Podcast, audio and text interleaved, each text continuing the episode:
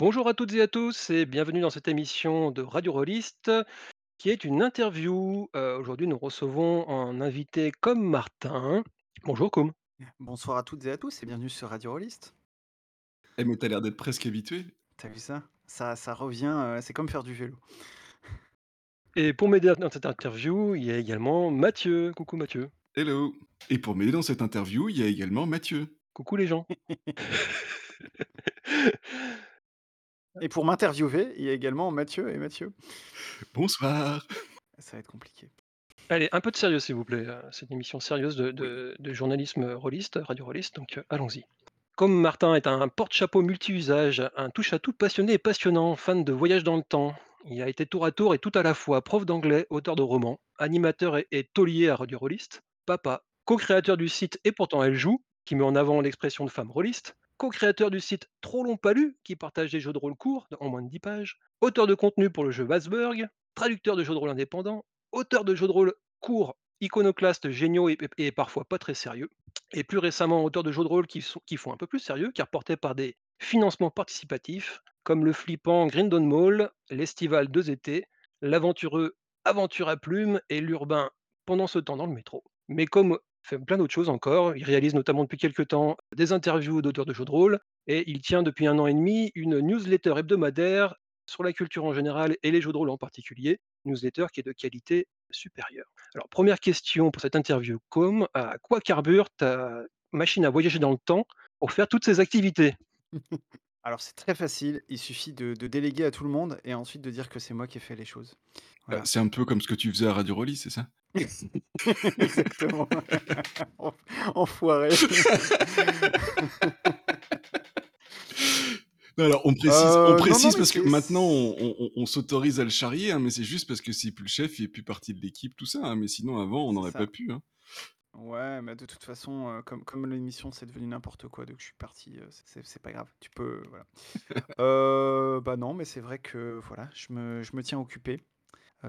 Est-ce que voilà, je suis comme la nature, tu vois? Je déteste le vide donc donc mais en fait, je me suis rendu compte, il y a un certain temps que maintenant quand j'avais un moment de trou dans mon emploi du temps, que enfin, je me définis quand même pas mal par un comme un procrastinateur, ce qui ce qui, ne manque pas de faire bien rire, heu, tous les gens à qui je dis ça. En fait, c'est assez vrai, c'est-à-dire que j'ai quand même beaucoup de moments où je glande, sauf qu'en fait, au lieu de glander, heu, comme je l'ai fait pendant longtemps en, heu, je sais pas, en regardant des séries, en jouant à des jeux vidéo, bon ce que je fais un peu aussi, hein. Bah, en fait, je glande, en écrivant un jeu, tu vois, par exemple. Pour moi, c'est un peu de la glande, quoi, de créer un jeu, vite fait, comme ça. Et tu as pas l'impression de maximiser ton temps du coup en faisant ça? Enfin, arrives je veux dire, tu arrives à rester dans cet état d'esprit où, ça reste, un loisir que tu fais pour, pour tuer le temps plus qu'une occupation, que tu dois faire? Ça dépend, après ça me déplaît pas forcément que ce soit un peu aussi, plus que ça. Mais je je mets vraiment en fait chaque, chaque projet, chaque petit truc que je fais, je le mets pas du tout à la même échelle, si si je reprends un peu là toute la liste qu'a heu, faite, Mathieu, heu, tu vois? Par exemple ma newsletter, heu, hé hebdomadaire, heu, à la base, je l'ai faite juste parce que je lis pas mal de jeux et et d'autres, bouquins et des films, des séries, machin et il y a une époque où souvent quand on me posait la question, «Ah bah tiens, tu as vu quoi en ce moment? Tu en penses quoi?» en fait, j'ai une mémoire, absolument merdique et donc j'ai commencé à faire ça pour moi, en fait, pour m'en souvenir et puis, heu, je l'ai commencé, je crois que c'était Steve, à la base. Alors je sais plus, il y a plusieurs copains qui s'y sont mis, sur Facebook en même temps. Il y avait Steve, il y avait Enfelten notamment parmi les les rôlistes. Du coup, je m'y suis mis aussi et en fait, voilà, c'est vraiment quelque chose que je fais autant pour moi que que pour les autres et finalement, la création de jeux, c'est un peu pareil. Je évidemment, je publie des jeux, ben, publiquement donc bah, je je le fais pour un public, donc heu, pour, heu, pour les autres. Mais à la base, heu, c'est aussi parce que ça m'amuse, quoi. Le processus de création d'un jeu, c'est quelque chose que qui m'amuse. Et si, effectivement, ça commençait à devenir un truc un petit peu fastidieux, je le je pense que je le ferais plus. Heu, de la même chose, de la manière, heu, mettre en page un jeu, heu, tout le processus de publication, c'est des choses qui continuent de m'intéresser, et donc donc voilà. Par exemple, j'ai l'été dernier, donc en l'été 2022 là, j'ai, fait un petit peu de, prospection vers les boutiques pour voir un petit peu ce que ça donnait, etc. Et ben ça, j'ai trouvé ça très chiant. Donc je suis pas sûr que je le referai. Mais d'ailleurs, cet été, je enfin, comme je te suis sur Twitter, j'ai vu qu'à un moment donné, tu étais en train de faire quelque chose qui avait l'air d'être beaucoup plus concentré et beaucoup plus sérieux. c'est des recherches pour l'écriture d'un livre ou peut-être même déjà l'écriture du livre lui-même? Ouais. alors, j'avais déjà entendu que tu avais écrit des livres, mais bon, je t'avoue, je, ne les ai pas lus. mais j'aimerais bien savoir comment est-ce que bah, ton écriture pour la littérature influence ta façon de jouer ou de créer des, jeux de rôle.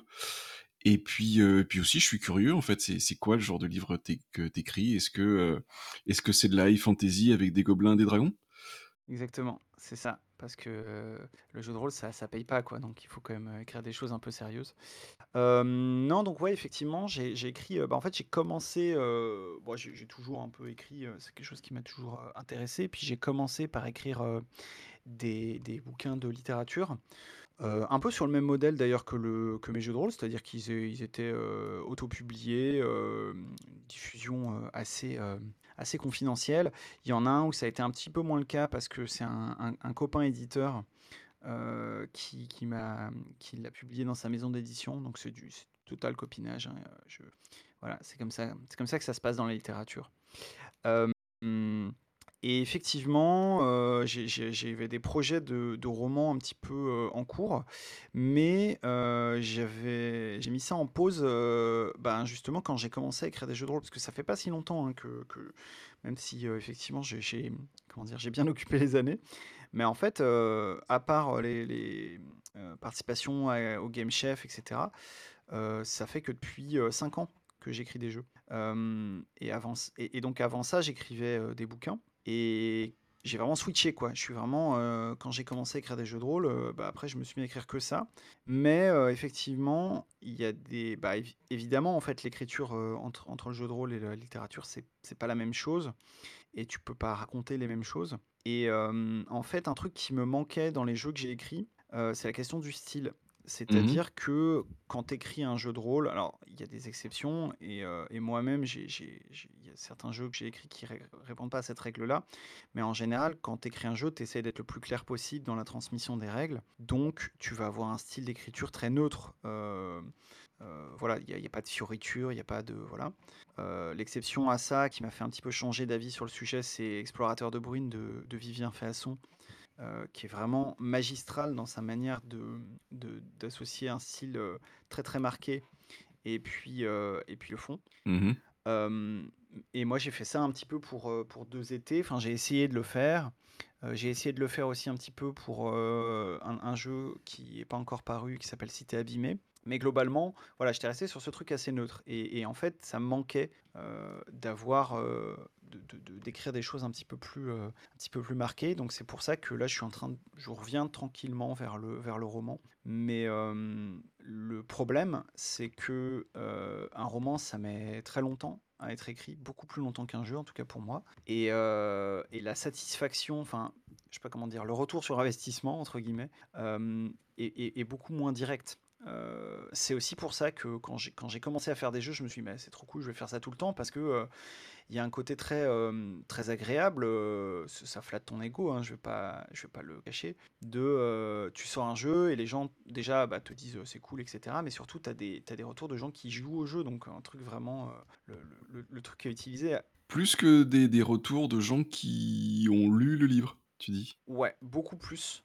Euh, beaucoup plus. Alors, est-ce que c'est aussi sans doute parce que mes, romans ont une diffusion beaucoup plus confidentielle euh, Mais tu vois, typiquement, euh, le roman dont je parlais, qui est sorti chez un éditeur, donc qui s'appelle L'envers du dédale, c'est le titre du bouquin, on en a vendu 500 exemplaires. Et en fait, les seuls retours que j'ai là-dessus, à part les retours des copains, qui font toujours plaisir évidemment, euh, c'est quand je vais à un festival euh, littéraire, ce qui m'arrive de temps en temps. Et là, je peux retomber sur quelqu'un qui était là l'année dernière et qui me dit Ah oui, votre livre, c'était très bien. Voilà. Mais, euh, mais c'est tout, en fait. C'est l'écriture de romans, enfin, le, même le milieu littéraire en général, c'est quelque chose de très très solitaire. Alors que dans le jeu de rôle, tu es, tout de suite dans le partage en fait. Euh, même un petit jeu un peu, un peu crétin, euh, et comme disait Mathieu, j'en ai fait un certain nombre, hem, tu vas quand même avoir un minimum de de retours dessus, et donc ça, c'est vraiment cool. Au minimum, tu joues à ton jeu avec des gens, quoi. Et au minimum, voilà, au minimum, tu joues à ton jeu avec des gens, et cetera. L'autre jour, là, heu heu, j'ai reçu un message, une notification Reddit, heu, d'un anglophone qui me dit, «Ah, j'ai joué à ton jeu, un de mes jeux qui s'appelle Le Créateur et la Créature». Donc pour moi, un jeu, complètement mineur, on va dire, dans dans ma ma production, et qui est sorti il y a genre, je sais pas, heu, 3 ans, quoi, même peut-être plus que ça, peut-être 4 ans. Heu et donc un message: «Ah j'ai joué à ton jeu, c'est super et tout» et et je me suis dit: «Waouh, mais en fait, heu, voilà, même un petit truc comme ça, il y a quand même des gens qui continuent à jouer» et ça, c'est vraiment, heu, enfin, je sais que c'est hyper cucu de dire ça, mais pour moi, c'est vraiment la plus grande satisfaction, c'est celle-là, quoi. C'est, les gens qui jouent à ton jeu et qui ont l'air de kiffer de jouer avec ton jeu, quoi. Pour rebondir là-dessus, je trouve que c'est, enfin, je trouve finalement ton retour presque étonnant. Enfin, je comprends très bien tes arguments, mais en même temps, quand on entend beaucoup de créateurs de jeux, heu, on entend beaucoup plutôt, heu, l'inverse, c'est-à-dire: «Ah bah, finalement, on a très peu de retours, heu, on sait pas si nos jeux sont joués», tu vois? Ce genre de choses-là et puis il y a toutes les initiatives là, dont Mathieu d'ailleurs a été, un des porte-bannières de comme les semaines 5 étoiles et ce genre de choses-là pour, pour dire finalement aux créateurs, que, bah, oui, on avait lu leur jeu, on l'avait apprécié, on y avait joué, ce genre de choses. Hem et toi, ce que tu dis, c'est que tu as un point de comparaison avec le monde littéraire qui te fait dire que finalement, ben, il y a déjà pas mal de retours dans le monde du jeu de rôle, en tout cas en tout cas de ton point de vue.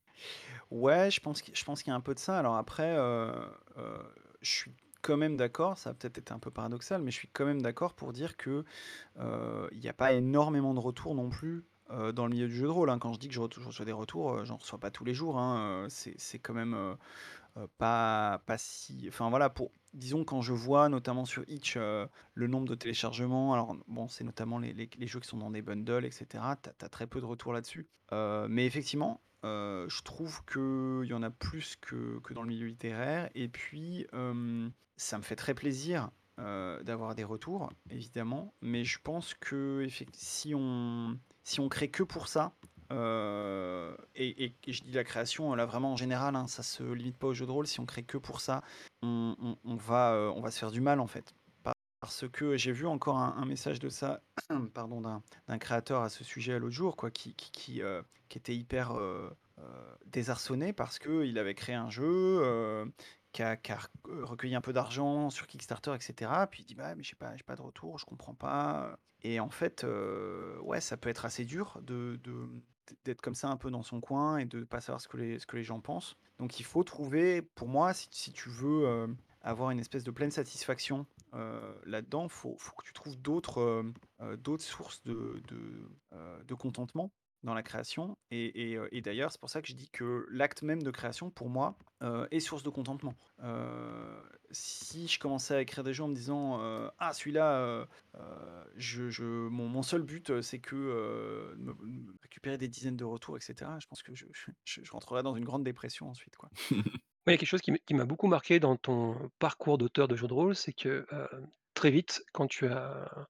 alors tu as tu as commencé à utiliser tu as commencé à écrire des jeux il y a il y a à peu près 5 ans. Notamment, on va en parler on en reparlera peut-être un peu plus en détail.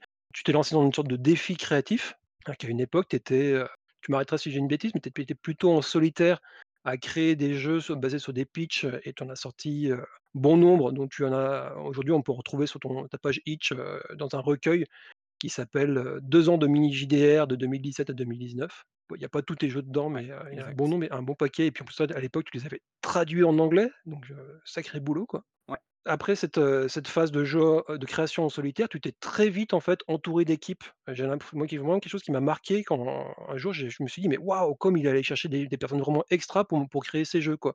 J'ai l'impression que même si, tu as peut-être quelque chose que tu as recherché par rapport à ce que tu disais, par à ce côté solitaire de la littérature, dans le jeu de rôle, même si tu as pas eu énormément de retours, une fois que les jeux sont lancés, mais dans le processus créatif, par contre, tu es, sans arrêt en train de collaborer avec plein de monde, quoi, des illustrateurs, des maquetteurs et puis des gens vraiment super, quoi. Tu peux nous en parler un petit peu? Ouais, alors effectivement, les premiers jeux que j'ai faits, je les ai faits tout seul, c'est-à-dire, concrètement, euh, bah, je les ai créés, euh, playtestés, euh, illustrés, écrits à la main, parce que les, les premières versions étaient écrites à la main jusqu'à ce qu'on fasse gentiment comprendre que c'était vraiment pas une bonne idée, surtout vu mon écriture. Tout ça, effectivement, tout seul, mais en fait, euh, j'étais pas tout seul à proprement parler, dans le sens où autant le jeu c'était du 100% euh, comme Martin, autant j'ai commencé à faire mes jeux à peu près, je crois qu'on a lancé donc avec Melville et Julien Poire, euh, Trop long pas lu, euh, peut-être un petit peu après, mais vraiment euh, c'est quasiment parallèle. Donc je parlais beaucoup des jeux avec les copains, le fait de playtester les jeux, bah, j'ai écrit, écrit extrêmement peu de jeux solo, donc du coup c'était toujours avec des gens, donc j'étais quand même entouré. Mais c'est vrai que après tout le reste c'était de ma main. Mais ça c'était les jeux courts. Et, en fait j'ai jamais vraiment réfléchi, mais je, je pense que euh, dans ma tête la question s'est même pas posée. Il y avait un peu un côté, bah, les jeux courts c'est euh, c'était effectivement pour répondre à, à cette espèce de défi créatif. C'est-à-dire que y c'était vraiment pas prémédité. hein. Le- L'idée, c'était, euh, tiens, je vais créer, euh, tiens, bah en fait, créer un jeu de rôle, c'est c'est pas si compliqué. On peut en faire en une page. Ah ouais, je savais pas, donc je vais en faire un. Et puis, euh, et puis je m'arrêterai là. Sauf qu'en fait, euh, bah, une fois que tu as ouvert les vannes euh, créatives, ensuite ça, déborde, quoi. Et, puis j'en ai créé beaucoup, beaucoup d'autres. Bah tiens, pourquoi, tiens, Grand O8, il en fait un tous les mois. Bah tiens, je vais essayer de faire pareil. Ah bah tiens, en fait, c'est possible, donc allons-y. Et à un moment, en fait, j'ai arrêté, pas du tout par, essoufflement, même si je commençais à faire un peu, un peu beaucoup. Mais j'ai arrêté préemptivement à la naissance de ma fille en me disant, je vais peut-être avoir un petit peu moins de temps. Donc du coup, euh, je vais me calmer un petit peu. Puis ça faisait deux ans, effectivement, ça faisait un, bon chiffre. Et, euh, et en fait, le passage au jeu euh, plus, plus sérieux, dans le sens plus pro, donc avec Grindon Mall, c'était pas vraiment prémédité non plus. Donc ça, je pourrais en, parler éventuellement en détail. Mais, mais l'idée, c'est que quand je suis passé à, ce- truc-là, à me dire, bon, bah là, maintenant, je fais un gros jeu. Pour moi, euh, Grindon Mall fait, euh, je sais plus, 90 pages. Pour moi, c'était un très gros jeu, quoi. Bah, en fait, tu vois, c'est quand on entend les mots que j'utilise, hein, un gros jeu, euh, jeu pro, etc. Pour moi, c'était évident en fait que j'allais pas tout faire moi-même. Aussi parce que ben euh, maqueter, illustrer un petit jeu gratuit en une page et un jeu de 90 pages que tu veux financer participativement, j'aurais eu un peu l'impression d'arnaquer le, monde vu mes, mes maigres talents en la matière. Et donc pour moi, c'était évident en fait tout de suite de dire ah bah du coup je vais aller chercher des, des illustrateurs, je vais aller chercher une maquettiste. euh, c'est- là, je me suis même pas posé la question quoi. Et en fait, comme ça a très bien marché, enfin j'ai bien aimé cette collaboration sur Grindon Mall et j'étais très content du, du résultat. Bah, je me suis dit bah je vais continuer en fait puisque puisque ça me plaît puisque ça marche. Pour revenir tout à l'heure, tu parlais de de style littéraire et que finalement ça enfin le style dans l'écriture quoi et que ça te manquait dans le dans le jeu de rôle, enfin en tout cas dans la plupart de ceux que tu as écrits. Mais quand même, hem, il y a quelque part un style, heu, comme Martin dans tes dans tes jeux. Alors déjà, heu, le le le style, enfin en tout cas des contraintes de style que tu t'es donné avec le fait de faire des jeux en 1 page ou tr ou ou très courts. Heu, comme tu disais tout à l'heure, le fait que tu aies écrit certains enfin que tu écrit, le début, ils étaient écrits à la main et distribués comme tels. Il paraît même que tu en aurais écrit un sur du PQ. Heu, plus récemment, il y en a un qui est sur, heu, qui est sur qui est sur un plan de métro. Heu, ça aussi, c'est du style quelque part, non? Euh, oui, c'est vrai, mais euh, et alors, alors je, vais être un petit peu, encore une fois, paradoxal dans ma réponse, parce que c'est vrai, euh, mais c'est pas la même chose pour moi, dans le sens où je différencie euh, le style d'écriture et le style de euh, formel, on va dire, de présentation, tu vois? Mmh Euh, et ça, clairement, le style de, présentation un petit peu euh, euh, plus ou moins expérimental selon les jeux. euh, ouais, clairement, c'est un, fil rouge. ça vient tout simplement du fait que j'ai commencé, enfin, à la fin de mes études, j'ai fait une, thèse en, littérature qui était un, un petit peu sur ce sujet-là, sur des bouquins bizarres qui se lisent pas dans le même ordre, dans le désordre, qui se lisent tête bêche, avec des pages arrachées, enfin, des trucs vraiment, vraiment étranges.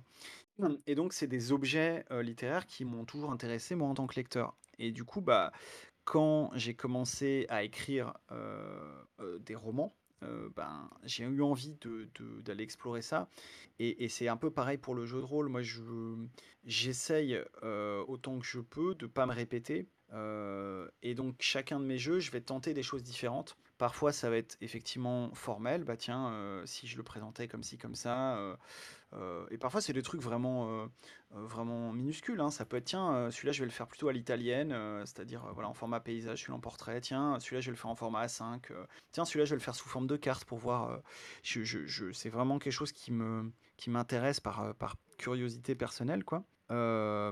et et où est-ce que je voulais aller avec cette réponse? Je ne sais plus. ouais, mais voilà et mais mais mais pour moi, c'est différent ça, du style d'écriture qui est encore autre chose, quoi. Donc autant le style, un petit peu expérimental, formellement, effectivement, entre, la littérature et le jeu de rôle, je le retrouve, on retrouve dans les deux types de production. Autant le style vraiment d'écriture, de narration, quoi, ça, on on on l'a très peu dans le jeu de rôle, je trouve. Après, il y a un autre endroit où on peut exprimer son style, heu, c'est en partie. Alors, heu, on n'a pas tous, heu, la chance de pouvoir, jouer avec toi, mais est-ce que tu penses que, cette, comme tu dis, enfin cette expérience que tu as eue avec ta thèse, les ces livres ces livres, heu, bizarres avec, des formats particuliers et tout ça, est-ce que c'est aussi quelque chose que tu est-ce que c'est aussi quelque chose que tu changes, enfin que tu exprimes, heu, quand tu joues? Est-ce que tu penses que tu as un style particulier à ce niveau-là? Heu, ouais, un petit peu. C'est alors là aussi, c'est pas, comment dire? Je fais pas que ça, tu vois? Même dans mes jeux, il y en a qui sont quand même, beaucoup plus, enfin, un peu ou beaucoup plus, ah, j'ai plus les mots, qui sont un peu plus conventionnels, dans leur manière d'être, d'être présentés, voire même dans leur, dans leur pitch, ça je sais pas. Et c'est pareil en jeu, c'est-à-dire, moi j'aime bien, enfin je viens j'ai un background de rôliste, hyper tradi, heu heu et j'aime encore ça, beaucoup. Mais effectivement de temps en temps, avec, certains camarades, on essaye, de faire des enfin, on fait des parties, complètement expérimentales, hyper cheloues. On s'est on s'est surnommé, la mafia esthétique et et tu vois, ça a commencé avec des jeux de Thomas Munier, genre, heu, alors Influenza bien sûr, mais Dragonfly Motel aussi. C'est ce que, bah, c'est ce que Thomas, Munier appelle, le jeu mindfuck. Je crois que c'est aussi je je sais plus si je crois que Génie en parle un petit peu euh, sur son blog. Mais, mais l'idée, c'est ça, c'est de jouer euh, en perdant complètement ses repères et, euh, et, aussi, euh, voilà, non seulement dans les ambiances de jeu, mais aussi dans les façons de jouer. Donc, euh, typiquement, on a, on a déjà, par exemple, essayé de faire une partie Influenza où il n'y a pas de personnage, ou, euh, de faire des, parties comme ça à contrainte. Alors, tous les jeux ne s'y prêtent pas forcément, mais quand, avec ce groupe-là, on joue ensemble, même à des jeux voilà, qui, qui, l'appelaient pas forcément de, prime abord, à un moment, ça part, ça part vite dans le, mais pas dans n'importe quoi, mais dans le, vraiment dans le bizarre. euh. alors je peux, je c'est pas un secret hein, qui fait partie de ce groupe. Je peux, je si je vous dis que KF en fait partie, par exemple, ça vous surprendra pas trop vu, vu ces jeux. Mmh Euh, mais donc voilà, je fais pas que ça, mais, mais clairement, ouais, c'est quelque chose que j'aime beaucoup faire. euh. Mais en fait, c'est encore une fois, hein, c'est la même logique, c'est un peu repousser les limites euh, de ce qui est possible de faire, de dire ah ouais, mais en fait, voilà, jusqu'ici on faisait comme ça, et c'est peut-être très bien, mais si ça vous intéresse, euh, sachez qu'on peut aussi faire comme ceci, et que ça marche aussi très bien pour euh, ceux et celles que, que ça peut intéresser, quoi. Et ça t'est déjà arrivé d'avoir enfin, tu as un exemple d'une, hem, d'une de ces parties, qui ensuite a inspiré un de tes jeux? Ou c'est quelque chose qui sont décorrélés? Ah ça, c'est une question intéressante. Hem, je pense pas, heu, pas forcément un jeu en particulier. Heu, celui qui est peut-être une exception à ça, c'est Pendant ce temps dans le métro, mais Pendant ce temps dans le métro, heu, l'inspiration de base, c'est. Heu, c'est une grosse campagne d'Itrasby que que j'avais faite, qui était pas forcément, hyper what the fuck, dans dans la manière de jouer. C'est juste que Itrasby est un jeu, what the fuck, à la base. Donc forcément, voilà. Mais à part ça, c'est plus, je pense que ça m'influence plus, heu, en souterrain, tu vois? Heu, par exemple, en ce moment, heu, bah, tu le sais, Lamson, puisqu'on y a joué ensemble, je suis en train de travailler à un jeu, qui est un jeu pour le coup très expérimental sous forme de paquet de cartes où on on décrit, l'intérieur d'un grand hôtel. Et c'est un jeu où il y a pas forcément de personnages, enfin, c'est un jeu vraiment bizarre.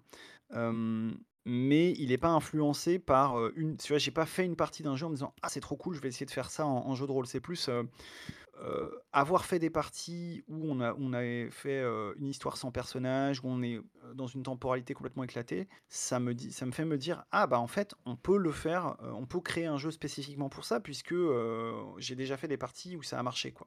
Tu vois, c'est plus dans ce sens-là. Ouais, j'avais justement une question par rapport à ce jeu-là, hein, enfin les 2 impressions que moi m'a laissé cette partie, donc le jeu, c'est l'hôtel aux millions de chambres. Heu, c'est effectivement cette impression, heu, assez étrange dans un jeu de rôle, c'est qu'on joue on joue plus le lieu que des personnages et ça, c'est vrai que c'est bizarre. Très plaisant, hein, soit dit en passant.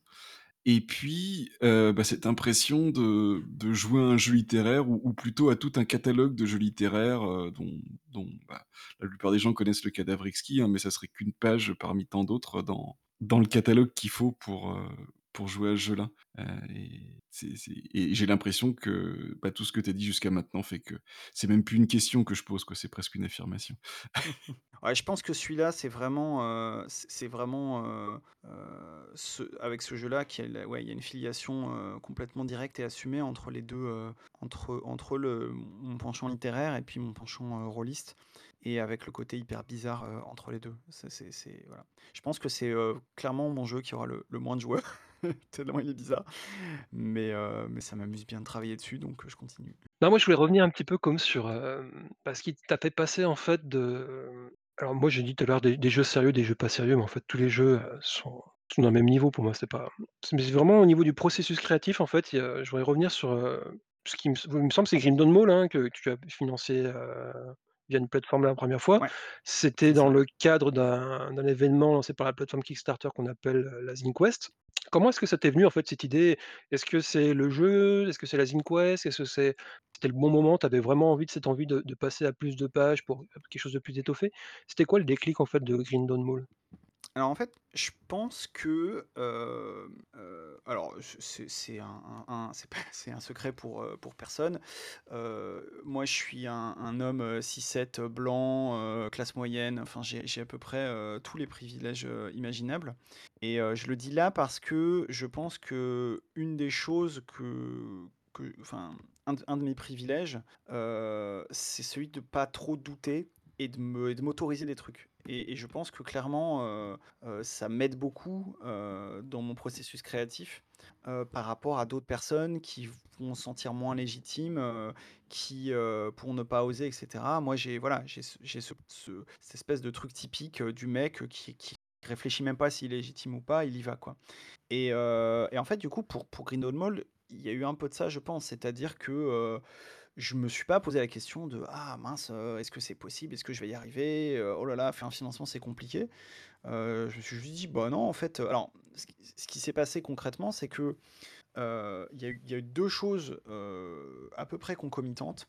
Hem, la première, c'est que j'ai découvert un jeu de Amy Allen, qui s'appelle, The Stygian Library, qui est un jeu OSR dans lequel tu, heu, tu explores une bibliothèque, infinie. Un soir, j'ai fait une partie de ce jeu, notamment avec, notre, bibliothécaire de service, Guylaine Lemignot. La partie était vraiment hyper cool et en fait, je sors de la partie, heu, j'avais des images plein la tête, je me dis: «Ah là là, ce serait cool de faire un hack de ce jeu, heu, pour, heu, faire dans un autre contexte» et puis je cherche un peu sur internet, je trouve un vieux, heu, post de blog qui, heu, parlait de éventuellement, faire une adaptation de ce jeu avec un centre commercial infini et je me dis: «Ah mais trop cool!» ben, du coup, je vais le faire parce que, le post de blog avait plusieurs années. Je me dis: «Bah, la personne a dû abandonner l'idée. Allons-y» et puis, heu, 2-3 jours plus tard, enfin assez rapidement après, heu, j'apprends, heu, l'existence de la ZinQuest. Je j'en avais pas du tout entendu parler avant, heu et donc on était au mois de novembre et j'apprends que la ZinQuest se tient en février et bon, ben, en fait, je sortais de 2 ans de création où j'avais fait un jeu tous les mois. Je me suis dit: «Bon, bah, en fait, heu, je vais faire un hack, heu, vite fait, heu, ça va, j'ai, j'ai 4 mois devant moi, donc c'est largement suffisant» et en fait, le truc a le truc a grossi, grossi, grossi et à un moment, c'est devenu, plus un hack. Heu, ce qui est arrivé d'ailleurs pour pour d'autres jeux, hein. J'arrive pas à faire des hacks à un moment, je finis toujours par, heu, par faire mes propres jeux. Heu et en fait, voilà, ça s'est vraiment fait comme ça, quoi. Et et j'ai vraiment fini, je crois, d'écrire le jeu, peut-être une semaine avant le lancement du du financement parce que j'avais quand même envie, ça c'est quelque chose que j'essaie de faire à chaque fois, de de que le jeu soit à peu près fini, au moment où on lance le financement.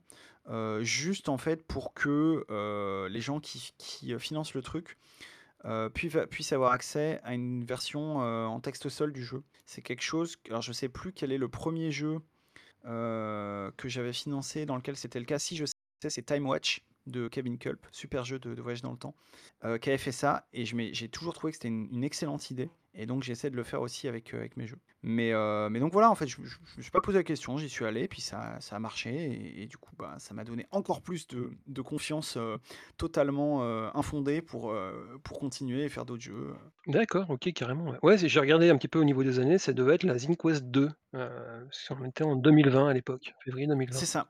Ouais, je ça, la Zine Quest 1, j'avais pas du tout je connaissais pas, Ouais, on moi j'en avais parlé rapidos, mais c'est vrai que c'était, heu, je pense que ça devait être surtout être dans des milieux anglophones que ça avait tourné, peut-être sur des sur les réseaux sociaux et puis c'était pas c'était pas encore autant Ouais. structuré que la 2 et la 3 qui ont suivi derrière, qui étaient vraiment plus, heu, on va dire entre guillemets «professionnali professionnels» quoi, parce que là là on arrivait avec des projets vraiment aboutis comme le tien et tout, Ouais, c'était ouais. c'était vraiment du sérieux, quoi. Ouais, d'ailleurs, je m'étais fait, je m'é juste pour l'anecdote sur Grindon Mall, je m'étais fait, heu heu, call out, enfin vraiment, heu, très très gentiment, hein, par, quelqu'un sur Twitter, qui disait: «Ouais, heu, Grindon Mall, il participe à la Zine Quest, mais c'est pas un zine, comment, comment ose-t-il?» entre entre guillemets et c'est totalement légitime, hein, c'est vrai que c'est pas un zine, clairement quand en fait, il parlait de notamment de l'aspect professionnel du truc, mais heu, voilà, qui ét qui était pour eux, heu, pour cette personne, heu, contraire à à à l'esprit de la Zine Quest et c'est vrai que,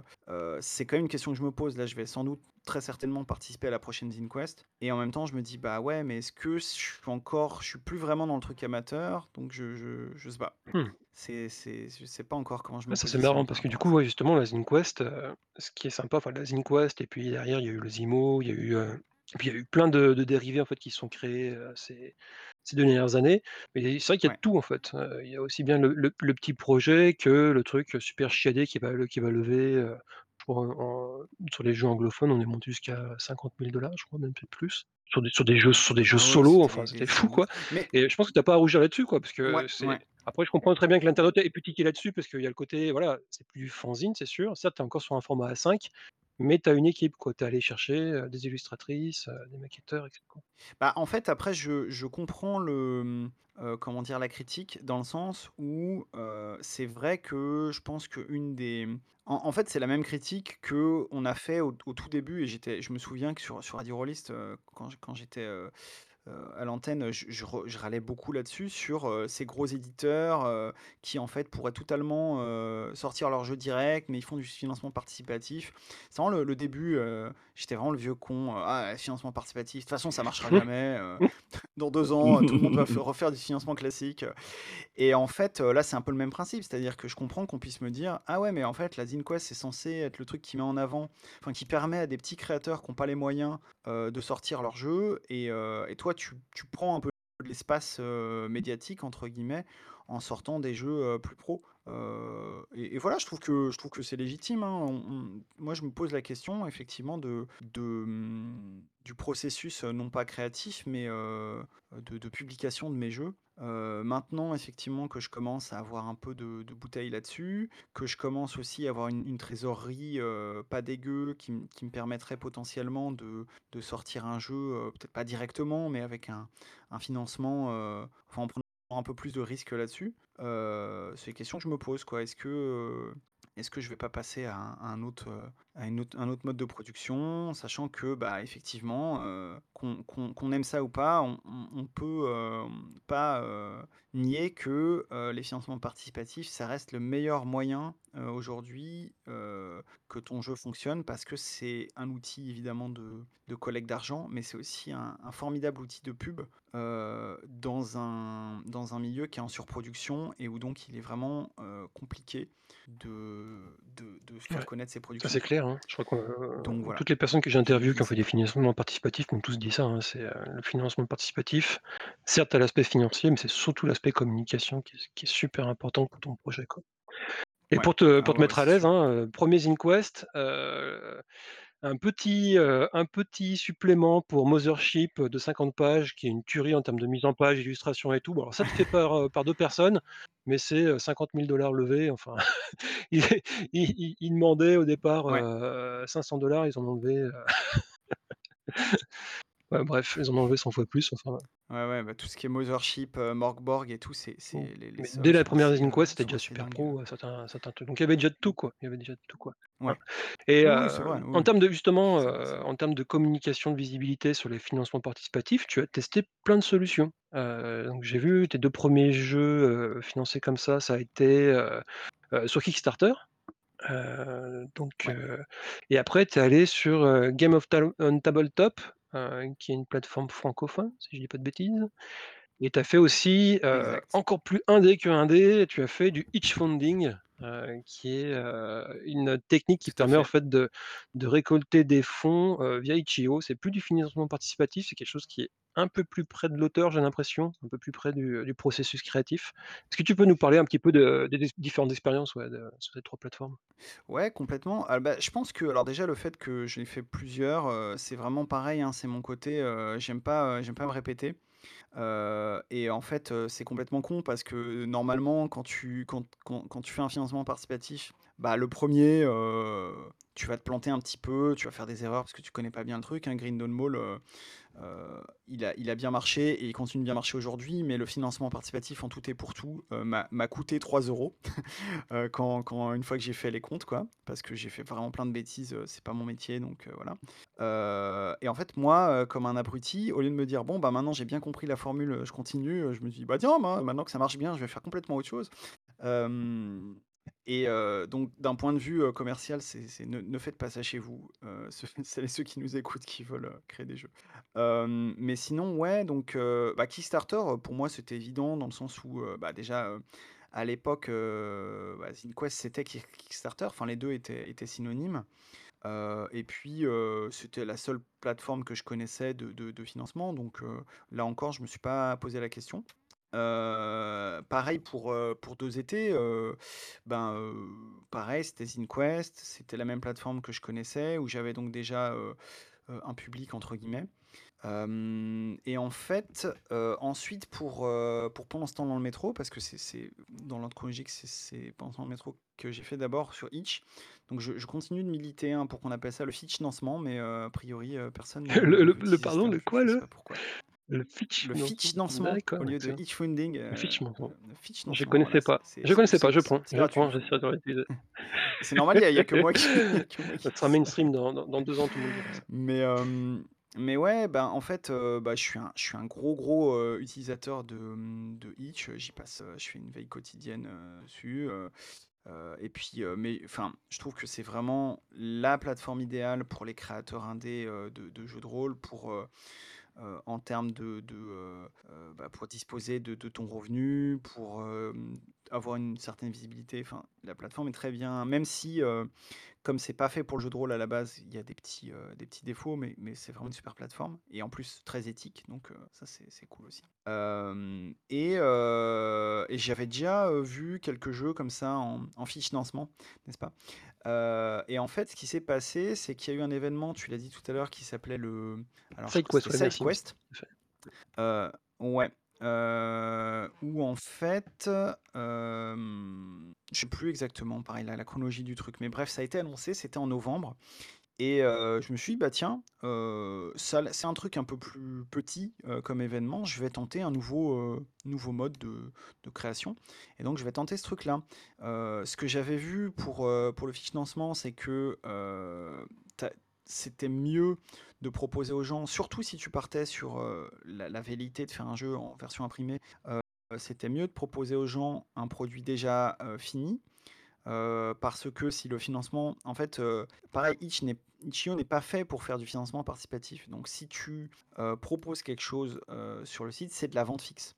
Alors tu peux dire, tu peux très bien dire: «OK, si j'atteins, heu, 3 000 $, heu, je vais engager un maquettiste et cetera. N'empêche que si tu les atteins pas, si si tu vends que, heu, 2 800 bah, et que et que tu proposes rien, heu, juste une promesse de vente, bah, ça veut dire concrètement que tu as 2 tu as plein de personnes qui ont engagé des sous et qui vont rien avoir en échange, ce qui, est un problème. Et en fait, j'avais, ce projet de jeu pendant ce temps le métro qui est à la base, un espèce de cadre de campagne pour Itrasby. Je voulais en faire un jeu complet, heu et donc bah, pour moi, je me suis dit: «Tiens, heu, j'ai déjà tout le matos, j'ai juste à le mettre en page et cetera, donc heu, c'est, le produit idéal pour, pour le tenter sur Itch. C'est pour ça que que je l'ai fait sur Itch à la base. Enfin, les les les 2, heu, se sont bien rencontrés, quoi. Et après donc Aventure à Plume que j'ai, que financé là au printemps dernier, je l'ai fait sur, Game Tabletop parce que, heu, là aussi il y a plusieurs trucs qui sont passés en même temps. Heu, mais en gros, heu, pourquoi Game on Tabletop? Parce que c'est venu de l'annonce de, de Kickstarter, qui se lançait dans les cryptomonnaies et le NFT. Pratique que, pour rester poli, je je n'utiliserai pas mon jeu, écrit, sur du papier toilette, avec, avec ces pratiques. Hem et du coup, je me suis dit: «Bah non, hein, je peux pas, heu, mon prochain financement, je peux pas le faire sur sur Kickstarter, c'est juste pas possible». Heu et d'ailleurs, je sais plus, oui, c'est l'année, bah, oui, c'est ça, cette année, il y a pas eu le Zine le ZineQuest en février. On n'a pas trop enfin, ils l'ont annoncé au dernier moment que ça allait pas avoir lieu, donc il y a plein de créateurs indés qui étaient qui étaient très mécontents parce que, bah, pour pour certains et certaines, c'est comme une Ouais, on n'a jamais vraiment trop donc su heu, voilà, pourquoi, ouais. Est-ce que pas c'était, heu, content. un problème technique chez eux, un problème de ressources, heu, ou, heu? Bah, ouais, moi j'ai l'impression que comme il y a eu des changements, heu, dans l'équipe, il y a eu notamment le départ de Luke Crane, heu, pour des raisons, heu, bon, on va pas rentrer en détail ici, mais c'était un peu un peu compliqué, heu, des raisons éthiques notamment, heu, qui font que et et Luke Crane était le le le le monsieur jeu de rôle, heu, de Kickstarter. C'est lui qui avait lancé la ZineQuest et cetera, donc le temps, je crois qu'ils retombent un peu sur leurs pattes, heu, voilà. Heu, mais toujours est-il que, du coup, il y a eu cette initiative, tu l'as mentionné tout à l'heure, du du Zine Month, heu, qui s'est, heu, qui s'est lancé.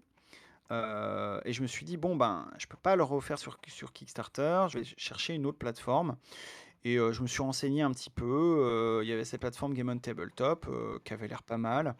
À la base, j'avais aussi pensé à le faire sur GameFound, mais qui était encore en bêta, donc ça marchait pas, bref. Heu et en fait, Game on Tabletop, heu, vraiment, je le dis, je suis pas payé pour le dire, mais heu, je trouve qu'au niveau interface, heu, côté créateur, c'est beaucoup mieux que Kickstarter. Kickstarter, ils ont une grosse part de marché, ils ont des bons algorithmes, ils ont une bonne base de clients et c'est pour ça qu'ils continuent d'être numéro un. et mais du coup, ils sont un peu flemmards dans leur, manière de dans les outils qu'ils proposent, quoi. Alors que Game on Tabletop est très bien par rapport à ça. Mais Heu, comme tu l'as dit, heu, Mathieu, c'est une, heu, plateforme francophone à la base, ce qui fait que c'est beaucoup plus difficile d'y attirer des un public anglophone. Je m'en suis, rendu compte, heu, malheureusement, heu, lors du financement de de d'Aventure à Plume qui a qui a Ouais. attiré très peu d'anglophones. Et donc il est quand même assez probable maintenant que le délire sur les cryptomonnaies s'est calmé, que, Kickstarter a l'air d'être revenu un petit peu, sur terre, heu, il est quand même assez probable que j'y retourne pour mon prochain projet parce que, heu, bah, c'est quand même, heu, voilà, ça ça reste la plateforme où tu sais que ton projet aura le aura le plus de visibilité et récoltera le le bah, de sous, nickel. Ouais, bah, merci bien pour tous ces détails. Non, mais tu fais bien de de parler du côté plus pratique de Game au Tabletop, ben, il y a pas de souci, c'était le sens de ma question justement. Heu, donc heu, c'est pas de la pub, heu, dissimulée, mais heu, ouais, tant qu'à faire, si les outils sont plus pratiques et ça peut attirer, heu, des, heu, des créateurs, des créatrices, heu, francophones qui visent un un un marché francophone, faut pas hésiter à y aller, quoi. Ouais. Ah oui, clairement, si vous avez Et un des heu, des je regarde là, je suis sur les chiffres du, heu, d'Asimo là, du c'est vrai que Game Game on Tabletop, je n'arrive pas à dire ce nom, c'est pas possible. Game on Tabletop, on va l'appeler c'est GOT, c'est compliqué, hein? déjà pris, je crois. Ouais, c'était 3 GOT. projets sur les, sur les 160-154, ouais, heu, de de Asimo, quoi, donc c'est vrai qu'en termes de visibilité, ça a rien à voir, quoi. Kickstarter, eux, c'était, Mmh mh. ça va être, je sais pas, je pas, pas les chiffres en tête, attends, fais voir. Ouais, ça va être au moins, au moins plus de la moitié des, ouais, c'est 100 c'est oui, ouais, OK, ouais, sur Ah les ouais, je 154 pense, hein. projets, c'est, heu, 147, heu, qui ont été supportés par Kickstarter. Bon, voilà. Ouais, Ouais, ouais, bah, ouais. C'est c'est ouais, c'est le voilà, c'est ça. monopole, quoi. C'est, heu c'est les Amazon du jeu de rôle en quelque sorte. Et hem, on parlait de de de processus de communication via les financements participatifs. Moi, ce que j'ai remarqué aussi, c'est, heu, tu accompagnes souvent le lancement de tes jeux, alors surtout, c'est donc ces fameux gros jeux très, très sérieux, heu, voilà, pouf pouf, des vrais jeux de rôle qui font un peu sérieux, qui font plus de 2 pages, quoi. Heu, tu Ça, accompagnes vache souvent ça, de d'actual play avec tes, tes compères de la bande à 2D Plus Cool, notamment. Est-ce que tu as remarqué que ça avait un un un impact en termes de retour, en termes de, je sais pas moi, peut-être de de de commentaires sur les réseaux sociaux par rapport à ça? Est-ce que ou est-ce que est-ce que tu fais purement ça pour le plaisir de jouer avec tes potes et de leur montrer un jeu, quoi? Ça peut être aussi tout à fait ça, quoi, tu vois? C'est un peu des 2, heu, c'est clairement clairement du plaisir, sinon pareil, je pense que je je m'astreindrais pas à ça parce que c'est quand même, c'est quand même un dispositif particulier et cetera. Heu, mais ouais, ça a un impact, oui et non. En fait, c'est du temps long. P je peux pourrais pas te donner les chiffres parce que ça fait un moment, mais vraiment le nombre de personnes que ça attire, heu, quand tu regardes les outils qui te disent, heu, d'où vient, telle personne qui vient de de sous souscrire à ton jeu, ça en attire très peu pendant le financement. Mais par contre, c'est du temps long et en fait, bah, la vidéo reste en ligne. Donc, quand, vont s'écouler, du temps et que des gens vont tomber sur le nom du jeu, vont être curieux et cetera, heu, ils peuvent tout de suite aller voir l'actual play. Je parlais, tout à l'heure de démarcher des boutiques. Heu, il y a une boutique par exemple, le gars je l'ai au téléphone, et je je lui pitch les jeux, j'avais fait le truc, heu, dossier de presse et cetera et à un moment il me dit: «OK super, mais, heu, est-ce que tu as un actual play que je vois un peu comment le comment le jeu tourne?» et là Mmh j'étais mh. bien content en fait d'avoir fait des Ah ouais, vidéos carrément. pour, heu, lui dire: «Ouais, ouais, heu, voilà voilà comment ça marche», heu, donc heu, donc oui, je pense que l'effet est pas immédiat, mais heu, mais ça a un effet là-dessus. Ça a un effet aussi, heu, sur les algorithmes de de Itch pour, heu, que tu sois un peu plus visible sur la page, même si c'est c'est pas délirant non plus à ce niveau-là. Heu, donc c'est utile et puis après je sais aussi que, hem, bah, il y a j'aime bien en fait, proposer aux gens différentes manières de découvrir le jeu parce que, les les gens ont pas le pas forcément les mêmes genres de enfin, comment dire? C'est comme, on dit qu'il y a plusieurs types d'intelligence, mais c'est un peu pareil pour, la manière dont tu tu vas appréhender un jeu. C'est pour ça que j'aime bien faire, quand je peux, la fois des kits de démo, des actual play et cetera. Comme ça, tu as plusieurs moyens de te de te rendre compte de ce que va donner le jeu. Heu et puis je je je pense qu'il y a une question quand même, hem, c'est là que revient la question de la légitimité. Heu, j'ai pas envie d'arnaquer les gens. Heu, ouais, c'est-à-dire que je je moi je considère que si je demande des sous à des gens, heu, mon ma responsabilité, c'est de leur fournir quelque chose de de bien en fait, enfin de de sérieux donc un jeu bien maquetté, bien illustré, etc. Euh, mais aussi une page de présentation du jeu euh, correcte, où les gens euh, savent pourquoi ils mettent leur argent, euh, et donc aussi potentiellement bah, des actual play, des kits de démo, etc. pour que il n'y ait pas ce truc de euh, ah euh, je sais pas du tout ce que c'est ce jeu, mais euh, allez hop, euh, je verse 15 euros euh, pour certaines personnes, il n'y a pas de souci, mais euh, les gens qui ont des, qui ont des portefeuilles un peu plus serrés, ben autant euh, qu'ils qu'ils sachent euh, ce qu'ils qu'ils payent quoi. Ouais, puis comme tu disais, l'offre est tellement Mmh. pléthorique maintenant qu'il sort des dizaines et des dizaines de de de jeux de rôle tous les c'est tous ça, les c'est mois, ça. Ouais, c'est ça et d'ailleurs, c'est ça que j'ai oublié de dire que je voulais mentionner aussi, c'est, heu, ma ma grande gourou, heu, Eugénie, heu, qui est qui est ma ma conseillère en communication. Non, non, pas du tout, mais, heu, bah, j'ai cette chance quand même d'être entouré de pas mal de copains et de copines qui, soit écrivent des jeux, soit en publient, soit tournent un peu autour de ces milieux-là et donc on on discute pas mal de ça aussi et heu et Eugénie un jour m'a donné un conseil que que vraiment je je j'ai gardé et j'ai fait mien, heu, c'est de, heu, bah, en fait, quand tu quand tu veux vendre un jeu, il faut que tu occupes l'espace. Heu, l'idée, c'est pas que, heu, tel actual play te te rapporte directement, heu, 10 ventes, mais c'est que en fait, si tu es chez, heu, 2D6 Plus Cool, plus, tu passes chez, Indécent Podcast, plus tu as un article sur le fixe, plus machin, plus ceci, plus cela, bah, à un moment, c'est quasiment impossible, que le enfin l'idée, en tout cas l'idéal, c'est que le rôliste lambda ne puisse pas passer à côté de ton jeu. Euh, que ce soit par une source ou l'autre. Et puis il y a aussi le côté, ah dis donc, ça fait quatre fois que j'entends parler de Green Dawn Mall, euh, euh, bah tiens, je vais finir par aller voir euh, de quoi il s'agit, quoi.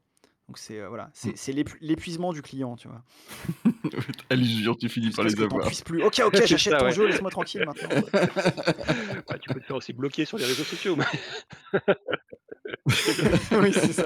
C'est vrai que c'est quelque chose qu'on voit de plus en plus souvent, heu, là je vois, heu, bah, énormément dans dans dans le jeu de rôle indé parce que c'est principalement là sur ces sphères-là que que je suis des gens sur les réseaux sociaux, mais j'imagine pour les Donjons& et Dragons et autres, ça doit être, encore, démultiplié, mais voilà, on voit énormément d'auteurs, dans le monde entier qui font ça, quoi. Qui automatisent même, on en est même à automatiser les, les envois de partage sur les réseaux sociaux pour occuper l'espace sans arrêt avec, une actu sur, tel processus créatif, telle nouveauté, tel truc, tel jam qui se lance, Mmh. après c'est compliqué parce que c'est un c'est un équilibre en fait, faut faut pas que tu le fasses trop, heu, sinon effectivement les gens vont être, heu, vont être saoulés. Heu, faut pas que ça apparaît enfin faut faut pas que ça apparaisse effectivement purement commercial et hypocrite, même si ça l'est forcément un petit peu, hein. Je veux dire, heu, le but derrière c'est de vendre un jeu, on va pas se mentir. Mais heu, ouais, donc c'est un équilibre pas facile à à à atteindre, surtout quand, heu, bah, en fait, heu, c'est particulièrement le cas chez les indés, mais je pense chez les chez les auteurs de jeux de rôle, heu, en grande majorité. Heu, bah, en fait, c'est pas notre boulot à la base, heu, d'être, heu, d'être d'être communicant donc heu, c'est un vrai métier quoi, heu et tu et tu vois que les jeux qui marchent le mieux, c'est les gens qui qui ont, heu, des techniques de communication et cetera, heu donc quand tu sais pas faire, heu, il y a toujours le le moyen que ce soit, heu, au pire maladroit, non, au mieux maladroit pardon, au pire insultant ou juste, effectivement trop, vu comme du spam quoi, donc c'est c'est pas Non, de évident, toute façon, on on les connaît tous ces auteurs qui spamment les Mmh. réseaux sociaux, les, heu, je vois par exemple ce Guillaume Janté là qui est sans arrêt invité sur des, émissions YouTube et tout ça là. Oh là là, non mais lui, heu, c'est c'est pas possible, le lui depuis qu'il est publié au Japon, il impossible de lui serrer la Ah main bah, moi je le vois plus, il vient ses plus à la maison, tu vois? Depuis, heu je suis obligé de me déplacer chez lui, tout un truc. OK, OK. Bon bah merci, c'est c'était vraiment passionnant en tout cas toutes tes ques réponses, merci. Bisous Guillaume. Bisous Guillaume. Oui, bien sûr. Pour, heu, pour, heu, rester un encore un tout petit peu, mais on va peut-être pas s'éterniser non plus sur les aspects, pro et financiers. Hem, comme Martin Incorporated, ça ça a quelle forme légale? Si tu veux répondre à la Est-ce qu'on question peut est-ce qu'on micro, peut bien acheter sûr, des si tu parts? veux pas, Est-ce qu'on peut acheter des Heu, oui, parts bien pour les 20 sûr. prochaines années? Tout à fait. Envoie-moi un chèque, heu, en blanc et heu, je m'occupe du reste. Hem et ben, heu, oui, oui, on peut on peut en parler, dans le sens où, c'est tout ça est parfaitement, parfaitement légal. Ça a pas toujours été le cas, hein, je je autant le dire. Là aussi, je me suis lancé dans le truc: «Allez zou, c'est la fête» et en fait, à un moment, on m'a fait comprendre que non, quand même, ce serait pas mal, bah, en fait, autant quand tu vends pour 10 balles de jeu, c'est pas très grave si tu fraudes le fisc, enfin je je considère que ce n'est pas très grave si tu fraudes le fisc. Heu, j'espère qu'on n'a pas d'auditeurs qui travaillent, heu, au fisc. Hem, mais bah, quand tu commences à engranger, des sommes importantes, ouais, c'est pas mal quand même de les de les déclarer. Concrètement, bah, moi j'ai un un vrai boulot dans la vie, je suis prof, donc je suis en régime, heu, c'est pas tout à fait du régime, d'auto-entrepreneur, c'est un régime de micro-BNC, voilà pour, dire le terme technique. Heu, ça veut dire que j'ai mon vrai boulot avec mon vrai salaire et puis après, heu, j'ai mes revenus de de d'auteur créateur de jeux de rôle que je déclare à l'Urssaf. Heu et heu et voilà et c'est pas pas trop contraignant parce qu'en fait, heu, je gagne pas tant que ça avec le jeu de rôle. Je gagne vraiment correctement, hein, on peut on parler, vous savez que je suis transparent là-dessus, donc on peut en parler aussi. Mais heu, mais je gagne pas assez pour être, au-dessus du plafond, à partir duquel c'est vraiment chiant, de faire des déclarations et cetera. Donc heu, concrètement, ça veut dire que, heu, je reverse une part de mes bénéfices, heu, je sais plus, c'est 20 ou 30 heu, aux impôts français. Donc sachez que, si vous achetez un un un de mes jeux de rôle, vous finissez, l'école de vos enfants et le ramassage de vos ordures. Voilà. Et c'est tout à ton à honneur de d'être transparent comme ça et félicitations d'ailleurs, tu gagnes un contrôle fiscal, tu recevras des nouvelles la semaine sous 15 jours normalement. Hey! OK. Mais j'ai pas sélectionné ça dans le palier de de mon jeu, je comprends pas, c'est pas ça que j'avais demandé.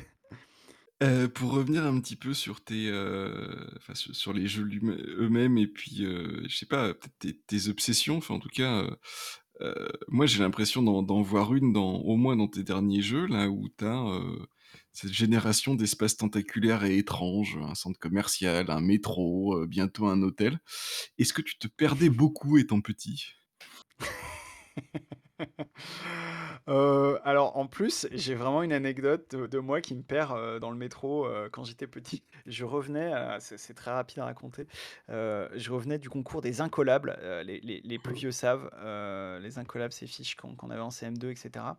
On n'avait pas gagné, mais on avait, heu, un lot de consolation qui devait être un bouquin ou un truc comme ça et donc j'avais le nez collé dans mon bouquin, heu, déjà à l'époque. Et heu, en fait, le métro arrive, la maîtresse monte avec, pardon, j'ai un petit bruit parce que je je voilà, heu, je j'ai le nez dans mon bouquin, la maîtresse monte dans le métro avec tous mes camarades, ils remarquent pas que que j'étais le nez dans mon bouquin, je relève la tête, je vois les portes qui se ferment, angoisse. Bon, ça a pas été une angoisse très longue, mais mais quand même, voilà. Donc oui, oui, ça m'est arrivé. Et j'ai un un très mauvais sens de l'orientation, donc heu, peut-être, heu, c'est c'est c'est pas conscient, tu vois? Mais peut-être que je je, j'exorcise mes démons, heu, avec mes jeux. Alors je je sais pas ce que ça dit d'autres jeux, je sais pas ce que, ce que violence, sexe, caca, dit de moi, par exemple. Mais ouais, en tout cas, on plus sérieusement, on me on me pose, souvent la question de de des thématiques ou de choses comme ça et c'est moi je le je le remarque pas forcément consciemment. Par exemple, il y a aussi, heu, l'aspect nostalgie, que, bah, qui est indéniable, hein. Je veux dire quand tu regardes plusieurs de mes jeux, effectivement, ça ressort. Mais tu vois, je me pose pas à ma table en me disant: «Allez, je vais faire un jeu sur la nostalgie». En général, moi, c'est vraiment, ce qui vient quand j'écris un jeu, c'est vraiment une espèce de ce qu'on appelle en anglais le le elevator pitch, donc vraiment le l'espèce de pitch en 2 phrases. Et si je faisais un jeu où on jouait ça? Et à partir de là, voilà, bah, par exemple, le jeu de l'hôtel, à la base, c'était: «Tiens, et si on je faisais un jeu où, on on explore un hôtel non pas à travers ses personnages comme c'est souvent le cas, mais à travers ses lieux?» et à la base, heu, dans ma tête, c'était un un mini jeu de rôle qui allait faire 2 pages, quoi, donc heu, je me suis un peu fourvoyé. Mais heu, mais ouais, c'est c'est c'est pas des thèmes conscients, en tout cas. Et dans le un comment dire? Un autre axe, que que je pourrais peut-être, moi voir comme une obsession, alors si je rassemble les jeux littéraires, un certain goût pour le surréalisme, le Ouais. métropolitain, les hôtels de luxe et cetera. Est-ce qu'est-ce qui t'attire particulièrement dans l'ép dans l'époque des années 1920-1930? Et est-ce que tu as trop joué à l'appel de Cthulhu, heu? Bah, il y a peut-être un peu de ça, mais tu vois, là encore, c'est des des des choses un petit peu inconscientes, un autre thème qu'on pourrait dégager de tout ce que tu viens de dire, c'est, ce qu'on appelle le liminal. C'est-à-dire ces lieux qui sont un peu entre 2 autres lieux, des lieux qui appa qui appartiennent à personne en particulier, comme le métro, comme un hôtel, comme, ben, heu, aussi, hem, Le centre commercial? ouais, le voilà, comme un centre commercial, ce genre de choses. Mais là aussi, je je le fais pas forcément, consciemment. Alors effectivement, quand j'en arrive au 3e jeu sur le même truc, je me dis: «Bon, je vais peut-être faire une espèce de de de trilogie, officieuse, là-dessus». Mais mais ouais, après, qu'est-ce qui m'attire, dans l'esthétique début de siècle? Oui, je pense que c'est un peu ce goût rôliste, l couplé à un goût esthétique, heu, tout ce qui est art nouveau et cetera. Je suis pas en plus, c'est vraiment pas ma période historique, heu, préférée. Je sais pas si j'ai une période historique préférée. C'est pas ma période artistique, préférée non plus. Mais en fait, je trouve que, moi, j'aime bien les jeux alors si peut-être une thématique quand même assez j'ai j'aime bien les jeux qui se passent dans notre monde, avec des gros guillemets autour, hein. Des fois, c'est, «notre monde», mais un peu un peu chelou quand même. Mais je trouve que c'est c'était pareil quand même quand je joue, j'aime bien le les jeux de rôle qui se passent, heu, dans notre monde contemporain parce que c'est facile à pitcher, en fait. Tu as pas à pas à faire, heu heu, un descriptif de l'univers pendant 3 heures. Tu dis, «Bon, bah, Delta Green, ça se passe à notre époque, sauf qu'il y a des des monstres avec des tentacules et boum, on y va, quoi». Et du coup, ouais, c'est pour et et je trouve que les années 20, heu, c'est un peu le juste milieu entre les 2. C'est-à-dire que c'est notre monde, mais c'est une époque suffisamment loin, heu, pour que les gens voient pas tout à fait ce que c'est et donc on peut se permettre, heu heu, des écarts, on s'en fout un peu si on n'est pas, dans un réalisme chevronné. On voit quand même ce que c'est, mais pas tout à fait, quoi. Tu vois? C'est un peu, c'est un peu ça l'idée. Mmh mh. Heu, et si en plus tu dis que, bah, bon, c'est des années 20, mais c'est des 20 fantasmées parce que dans une ville un peu onirique et cetera, heu, ça te donne encore plus de liberté. Et heu, et pour le coup, j'ai mentionné, très rapidement, Cité abîmée, qui sera mon prochain jeu publié et ce sera pile dans cette esthétique-là, quoi. C'est, ville européenne des années 20, années 30, mais mais pas tout à fait. Ce qui permet de de de présenter très rapidement le jeu à des gens qui seraient intéressés, quoi. OK. Et et cette, comment dire? Et et c'est pas quelque chose qu'on retrouve dans tes livres? Non, parce que je me souviens que maintenant je t'ai posé une question au tout début et que tu m'as pas répondu, tu m'as pas présenté tes bouquins, heu, de Mince, littérature. j'ai cru que ça se verrait pas. Ah, il est il est fort, il est fort. Heu, oui, bah, je peux alors qu'est qu'est-ce que je peux dire sur mes sur sur mes, heu, bouquins de littérature? Donc j'en ai écrit, heu, je sais plus combien, mais pas beaucoup. Hem, à la base, heu, j'ai écrit un bouquin qui est une espèce de recueil de nouvelles qui s'appelle, heu, L'Antre vide, heu, qui est un bouquin qui se lit tête bêche, enfin il est en 2 parties et les 2 parties sont sont tête bêche l'une de l'autre. Ça me fait penser Heu à quelque et chose. Mouais, c'est c'est c'est voilà, ça ressemble à quelque chose. Si je te dis en plus qu'il y a une des 2 parties, c'est, une femme qui décrit sa chambre, objet par objet, et les souvenirs liés à ces objets et puis, l'autre partie, c'est un homme un peu étrange qui se balade dans une ville, qui voit avec des yeux, des yeux poétiques, donc bon, on on retrouve, voilà, on retrouve quand même un Ouais. certain nombre de choses. Juste pour, pour éclaircir la référence, pour nos auditeurs, c'est, je je Ouais. je je pense assez fortement à La Clé des songes qui est, tête bêche avec La Clé des nuages de K.F. Ouais, je je sais plus si c'est moi qui ai suggéré ça à Eugénie ou si ça s'est imposé, ou si ou en fait non, je crois qu'elle a eu l'idée toute seule, mais bref. Donc après j'ai écrit un un autre bouquin qui s'appelle Le 7e As, qui est un qui est un western, poétique, pareil qui est très dans ce style d'écriture que j'aime beaucoup en tant que lecteur et heu, et quand même mon style un petit peu privilégié, heu, en tant qu'auteur de de réalisme magique.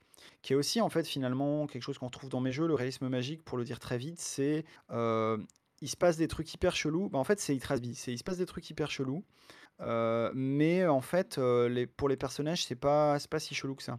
Heu, le grand-père du style en la matière, c'est, l'auteur de Cent ans de solitude, c'est Gabriel Garcia Marquez, je crois de tête, je dis peut-être une bêtise. Mais c'est un peu l'idée quoi et donc Le 7e As, c'est ça. Et après donc ça ça c'était des romans auto-publiés et après j'ai publié, L'Envers du Dédale donc chez un copain. Heu, L'Envers du Dédale, heu, là c'était vraiment, heu, très, très inspiré de mes, de mes lectures, universitaires. C'est un roman puzzle en fait, c'est-à-dire que c'est un roman où les pages sont pas reliées et tu peux le lire à peu près dans l'ordre que tu veux, sachant qu'il y a 3 histoires qui se croisent avec 3 thèmes, 3 ambiances très différentes, avec quand même des des liens entre les 3. Heu et sur chaque page, il y a un il y a un un une ligne de couleur en fait qui t'indique, heu, quelle histoire tu es en train de de lire et du coup, tu peux lire le bouquin et en même temps essayer de relier les lignes de couleurs entre elles pour faire un espèce de de parcours dans un dans un labyrinthe quoi. Heu, voilà et puis après, et après je t'ai pas parlé du du du livre que je suis en train d'écrire parce que c'était ça un peu ta question aussi. Bah, en tout cas, c'est de là qu'elle est partie, ouais. Qu'est-ce que tu ouais, que as eu fait cet été du coup? qu'est-ce que j'ai fait cet été?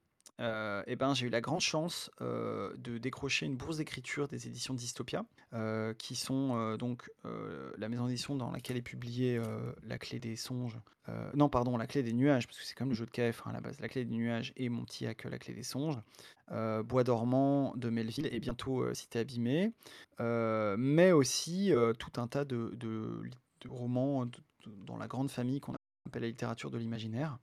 Et donc j'ai décroché une une bourse d'écriture pour ce bouquin qui, heu, en gros, c'est un roman qui va se présenter sous la forme d'un guide touristique.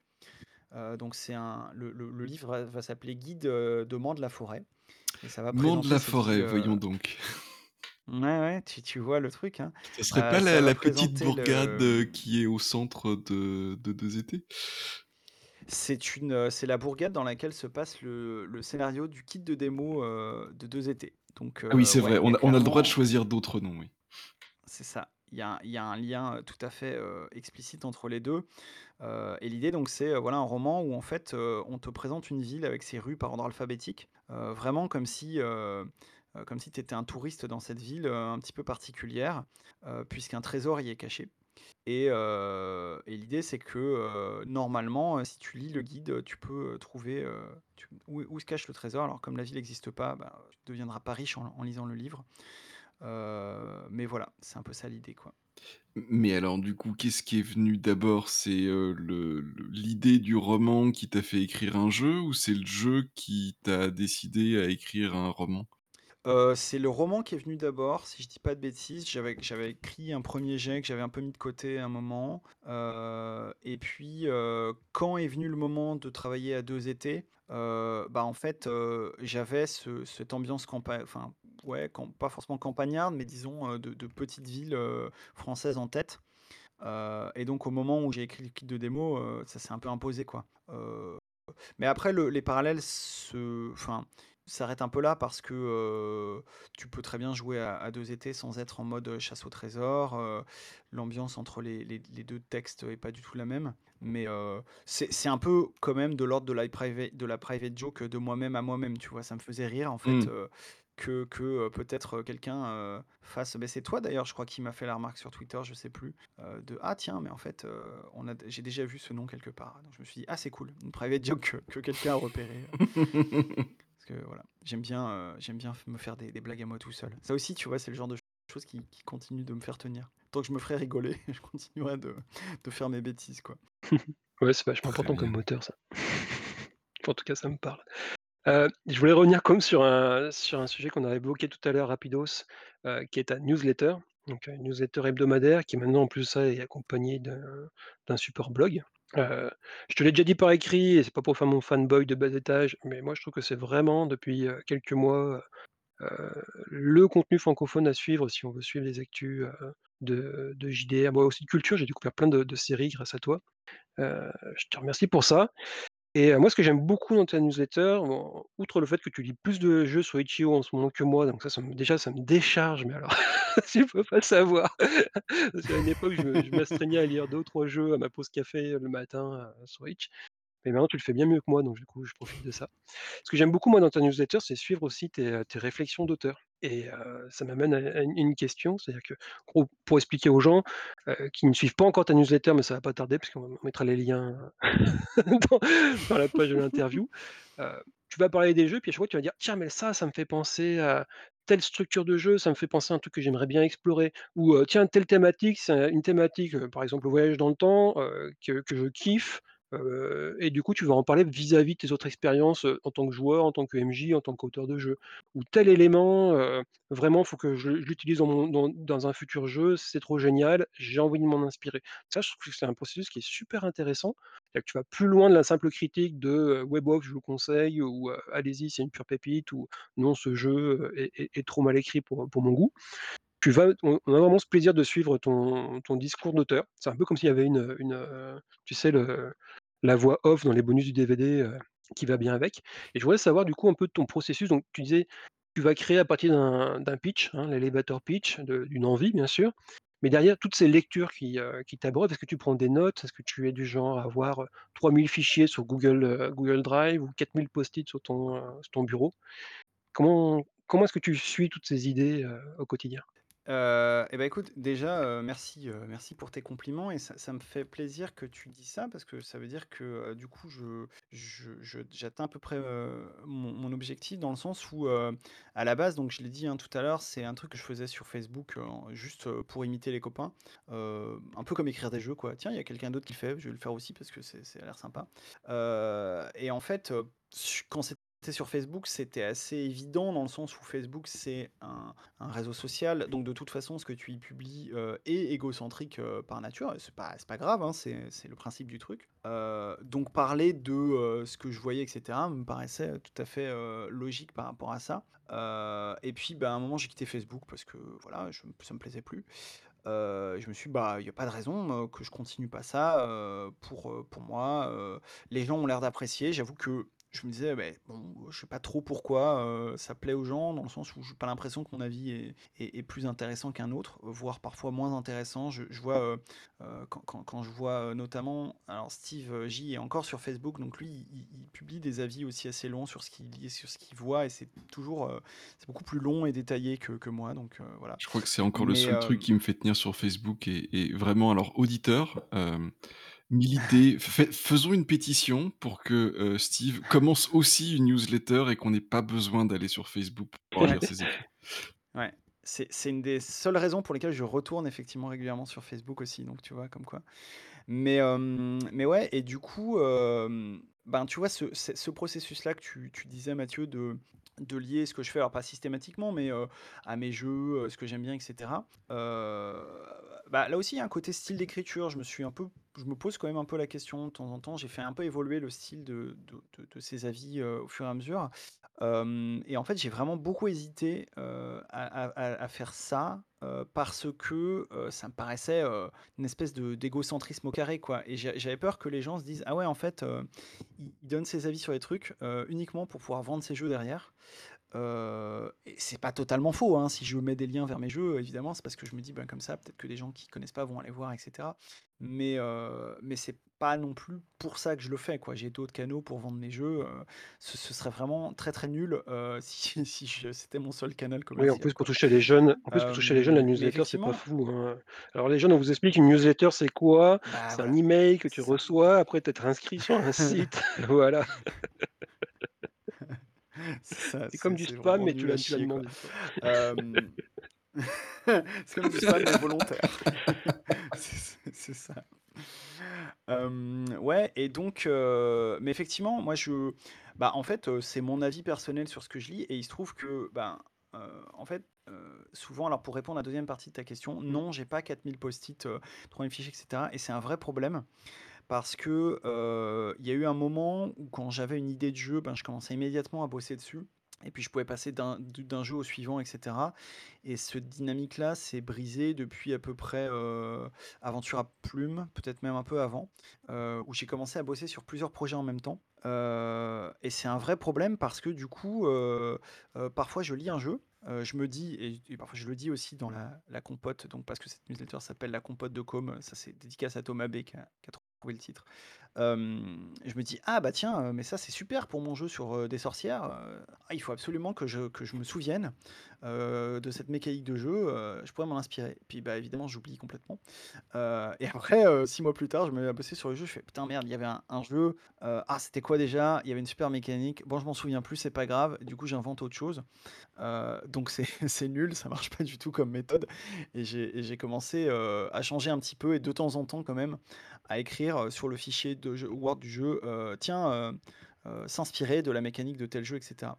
Heu, mais en fait même ça, ça marche pas parce que, bah, donc, là je parlais de de Jeux la sorcière parce que j'ai commencé, à travailler c'est vraiment pas sérieux, j'aurais pas dû, mais j'ai pas pu m'en empêcher à commencer à travailler sur un nouveau projet de jeu en parallèle des autres, heu, où tu en gros c'est, heu, ça va s'appeler X and the City, donc heu, merci à Ours sur sur Twitter de m'avoir, inspiré ce ce fabuleux titre, et le pitch qui va avec puisque le pitch c'est c'est Sex and the City mais tu joues des sorcières. Ours a fait un un un un tweet, humoristique là-dessus, je me suis dit: «Putain mais c'est c'est génial comme idée de jeu, je veux écrire ce jeu», donc c'est parti. Hem et en fait, heu, Et ça tombe donc bien, Halloween, c'est dans pas longtemps, tu vas pouvoir vendre. Ouais, alors, heu, il est c'est je son il sera pas fini pour Halloween. Heu, mais, hem, mais donc du coup, heu heu, là pour le coup, je me dis: «OK, je vais faire les choses bien». Quand je lis des jeux où il y a des trucs qui vont m'inspirer, je vais, heu, je vais le noter dans le fichier du jeu, super et tout. Et puis là, heu, fin août, je pars à la Queervention. Heu, je me dis: «Ah, heu» alors voilà, je pense que le contexte de la Queervention, heu, s'y prête bien. Je me dis: «Allez, je vais commencer à bosser à ce jeu». Ah merde, mais j'ai pas pris mon ordi, j'ai pas les fichiers, heu, ma compagne, heu, peut pas me les envoyer et cetera. Oh, c'est pas grave, je vais écrire, heu, un brouillon de tête et donc en fait, j'ai commencé à bosser sur le jeu et ensuite je suis rentré chez moi, j'ai ouvert le fichier, je fais: «Ah bah, en fait, toutes les idées que j'avais notées, c'est pas du tout par là que je suis parti, donc heu, ça ne marche pas du tout». Donc voilà, c'est une réponse un peu longue pour dire que je n'ai aucune méthode et ce n'est pas du tout professionnel et ne faites pas ça, ça n'a aucun sens. Heu, je ne sais pas encore comment, heu, par quel miracle ça aboutit quand même à des jeux à peu Non, près tu mais cohérents. ne ne dis pas ça parce que ne pas avoir de méthode, enfin, tu as l'impression de pas avoir de méthode, mais en fin de compte, tu te laisses baigner dans un bain de d'idées et cetera et au bout d'un moment, il y a un truc qui émerge, tu vois? Il y a pas de il y a pas de bonne méthode, en fait. Je pense que chacun doit trouver, heu, ce qui lui enfin, tu vois? C'est pas pour pas pour faire un truc un peu un peu un peu valise, mais heu, moi, je vois beaucoup d'auteurs qui, à mon avis d'autrices, qui doivent fonctionner comme toi. On n'est pas tous forcément accros aux post-it, à la à la to do list et au au bullet journal, tu vois? Bah, après, un truc que je que je fais pour le coup, c'est que, bah, sur Itch, je vais lire les jeux qui qui m'intéressent, donc il y a des des choses qui m'intéressent par, effectivement, heu heu, velléité personnelle, donc bah, tout ce qui est le voyage dans le temps, effectivement, j'adore ça. Donc j'ai déjà écrit des jeux sur le voyage dans le temps, mais c'est pas vraiment, dans mes enfin, c'est pas du tout, dans mes projets d'en refaire un. Je trouve que j'ai un peu fait le tour pour l'instant, en tout cas, mais je continue quand j'en vois un passer sur, sur Itch, généralement, je vais y jeter un œil. Mais c'est vrai que voilà, typiquement, ben, si je joue, si si je suis en train d'écrire un jeu qui se passe dans un hôtel, je vois, un jeu Switch qui se passe dans un hôtel, même si le jeu a pas l'air enfin m'aurait pas attiré, a pas l'air ouf, par rapport à ça, je vais quand même aller le voir en me disant: «Bah, on sait jamais, peut-être que ça peut me donner des idées, ça peut, je peux piquer des trucs», parce que tout ça est est du pas c'est pas du plagiat, hein, mais c'est l'idée, c'est quand même de piquer des trucs dans d'autres jeux, ce qui est ce qui est pas forcément très, heu, très recommandé non plus parce que, heu, c'est bien quand tu le fais et que tu et que tu indiques, de quel jeu tu prends les mécaniques, mais comme moi après j'oublie, bah, en fait je peux pas le faire donc c'est vraiment terrible. Mais voilà, ça pourrait, faire partie de effectivement, on pourrait considérer ça comme du processus créatif de, et ça je l'ai toujours un petit peu fait quoi. Pour Green Dawn Mode, j'ai fait ça, pour pour, à Plumes, j'étais à fond là-dedans. J'ai lu tous les jeux, Belonging, Outside Belonging qui existaient, parce qu'à la base, l'idée avec Aventure à Plumes, c'était de faire un jeu Bob. Et donc c'est vraiment: «OK, j'ai telle idée en tête, je vais lire absolument, tous les jeux disponibles, sur le sujet» heu, pour voir, heu, si ça me donne des idées, quoi. Heu et souvent, ça me donne des idées, effectivement. OK, OK, OK. Non mais merci, c'est très clair, très détaillé. Mathieu faisait remarquer tout à l'heure que, en fait, dès que tu as commencé à écrire des des jeux, donc avec ta ta série de jeux en une page, tu les as très vite traduits en anglais. Est-ce que c'est juste pour toucher un public plus large ou ou il y a un rôle de la traduction dans ton processus créatif? Hem, c'est quand même, heu, majoritairement pour toucher un public plus large. Il se trouve que dans la vie, je suis prof d'anglais, donc heu, la traduction, c'est vraiment pas quelque chose qui est difficile pour moi. Heu, si j c c et ce qui est un gros plus, hein, parce que si je devais, heu Mmh mh. heu, ex externaliser la traduction, heu, je pense que je le ferais pas systématiquement, ce serait trop relou et du coup, je je serais ferais peut-être des projets un petit peu, heu, de de de un petit peu moins ambitieux, je sais pas. Mais hem, mais donc oui, c'est assez facile pour moi, heu, quand il s'agissait de en fait, j'ai commencé dès mon premier jeu parce que, heu, comme l'inspiration majeure, heu, pour mon premier mini-jeu, c'était Grand O8, heu, bah, pour moi, j'avais envie de le pub de proposer tout de suite à un public anglophone, quoi. Ce qui ne n'a pas du tout marché parce que personne me connaissait, donc les gens sont pas allés voir, ce qui est assez assez logique, a posteriori. Mais donc en fait, bah, j'ai continué et et oui, ça permet de toucher un public plus large, sur, heu, j'ai plus les chiffres en tête, mais sur Green Dawn Mall, heu, je sais c'était du un tiers, 2 tiers, alors je sais plus dans quel sens, si c'était un tiers d'anglophones, 2 tiers de francophones. Je crois que c'était ça quand même. Heu, mais un tiers d'anglophones, heu, ça fait quand même une somme, assez conséquente, donc c'est intéressant. Donc c'est voilà, c'est sur d'abord pour ces questions-là. Heu, processus créatif, heu, je sais pas trop. Il Mall, c'est le seul jeu que j'ai d'abord écrit en anglais, heu, avant de le le traduire en français. Et ça, c'est vrai que c'est intéressant pour des questions de de place, en fait, hein. Le on on dit souvent que le texte en français prend entre 20 et 30 plus d'espace que le texte en anglais. Heu, Mmh mh. c'est à peu c'est assez vrai et pour le coup, sur les sur les mini-jeux, donc en 1 ou 2 pages, C'est ça m'a posé des vraies, heu, questions, quoi, parce que c'est des jeux où l'espace est très contraint. Donc, heu, quand tu as pas le même volume de texte, le même volume, heu, spatial, c'est compliqué. Parfois, heu, j'ai jamais dû tronquer dans un texte et cetera, mais j'ai dû avoir recours à des petites astuces de mise en page, voilà. Sur les jeux un peu plus longs, c'est moins le cas, surtout, à partir du moment où, pour le coup, j'externalise, la mise en page. Bah, du coup, je laisse mon maquettiste se démerder avec, avec ça. Mais je crois que c'est jamais arrivé qu'ils me disent: «Heu, non, là, ça marche pas, c'est trop long», heu. En général, ça fait plus des pages où il y a un peu plus d'espace, heu, d'espace vide, quoi. Mais non, après, ça pose des questions, de trouver le bon terme, effectivement, de trouver un terme qui soit pas trop long. Sur 2 étés, c'était intéressant parce que comme le jeu est quand même très franco-français dans son dans son décor, je me suis posé la question, de qu'est-ce que je fais, là, au niveau de la traduction, non pas seulement du texte, mais même du du décor et donc j'ai globalement transposé ça vers des petites villes américaines en me disant: «Bon, mais du coup, heu, ça va moins parler peut-être à un public britannique, heu, australien, voire, heu, juste, quelqu'un qui habite pas dans un pays en anglophone, mais qui parle anglais». Et je sais que, par exemple, heu, 2 étés, donc il a été traduit en espagnol, ils ont fait le choix de, de garder, les références américaines. Donc parfois, ouais, ça ça amène à ce à ce genre de de questionnement-là, quoi. Ouais, je me suis enfin, je me suis posé la question pour, heu, pour 2 étés, heu, si s'il y avait une, une version japonaise, par exemple, parce que mine de rien, il y a quand même dedans des références alors il y a des noms, hein, mais mais il y a des des références culturelles, heu, un peu particulières comme, le fait d'être, de de bah, de retourner, voir ses grands-parents, pendant toutes les vacances d'été, par exemple. Est-ce qu'il y a ça dans tous les pays? Heu, c'est pas complètement évident et heu Ouais. et et et je sais pas si c'est quelque chose qui, heu heu, enfin qui pourrait parler de façon universelle dans dans plein de pays différents? Ou est-ce que, heu, c'est quelque chose, heu, qu'il faudrait assumer comme, heu, un truc un peu exotique que font les Français, quoi? Heu, bah, écoute, en tout cas, il y a pas de version espagnole de Deux étés. Hem, autant tu vois, heu, la traduction, heu, en anglais, bah, je le fais parce que je peux le faire moi-même, heu, mais je suis pas sûr. Je pense je pense quand même si si je parlais pas anglais, heu, en tout cas pas assez pour traduire mes jeux, je pense quand même que j'essaierais. Là aussi, vraiment dans le côté: «Tiens, j'essaye pour voir ce que ça donne», heu, de démarcher des éditeurs, anglophones parce que, bah, dans le milieu anglophone, il y a des éditeurs indés. Il y en a plusieurs, certains qui fonctionnent très bien comme, Possum Creek Games par exemple, l'éditeur de Yazebas, Bed and Breakfast, de, hem, de Wonder Home et cetera. Heu, donc peut-être que je ferai cette démarche-là. Bon, il se trouve que du coup, heu, j'ai pas à le faire. Heu, mais dans d'autres langues, clairement, mon credo, c'est de ne rien foutre, heu, de faire aucun effort par rapport à ça parce que comme, le jeu de rôle, je fais pas ça pour gagner de l'argent, heu, voilà, Mmh. c'est pareil, si je faisais, heu, si si si je le faisais pour gagner de l'argent, je pense que je tenterais tous les trucs, heu, je démarcherais toutes les langues, tous les éditeurs et cetera. Heu, mais mais pour l'instant, c'est c'est pas le cas, quoi. Donc il se trouve que 2 étés, il y a un éditeur espagnol qui m'a, qui m'a contacté, et et qui m'a proposé de traduire le jeu comme j'avais rien à faire, je lui ai dit: «Oui, très bien, allons-y». Heu et heu, attention exclu, heu, Radio Rollist, il se trouve que, ça a été la même chose pour Pendant ce temps dans le métro.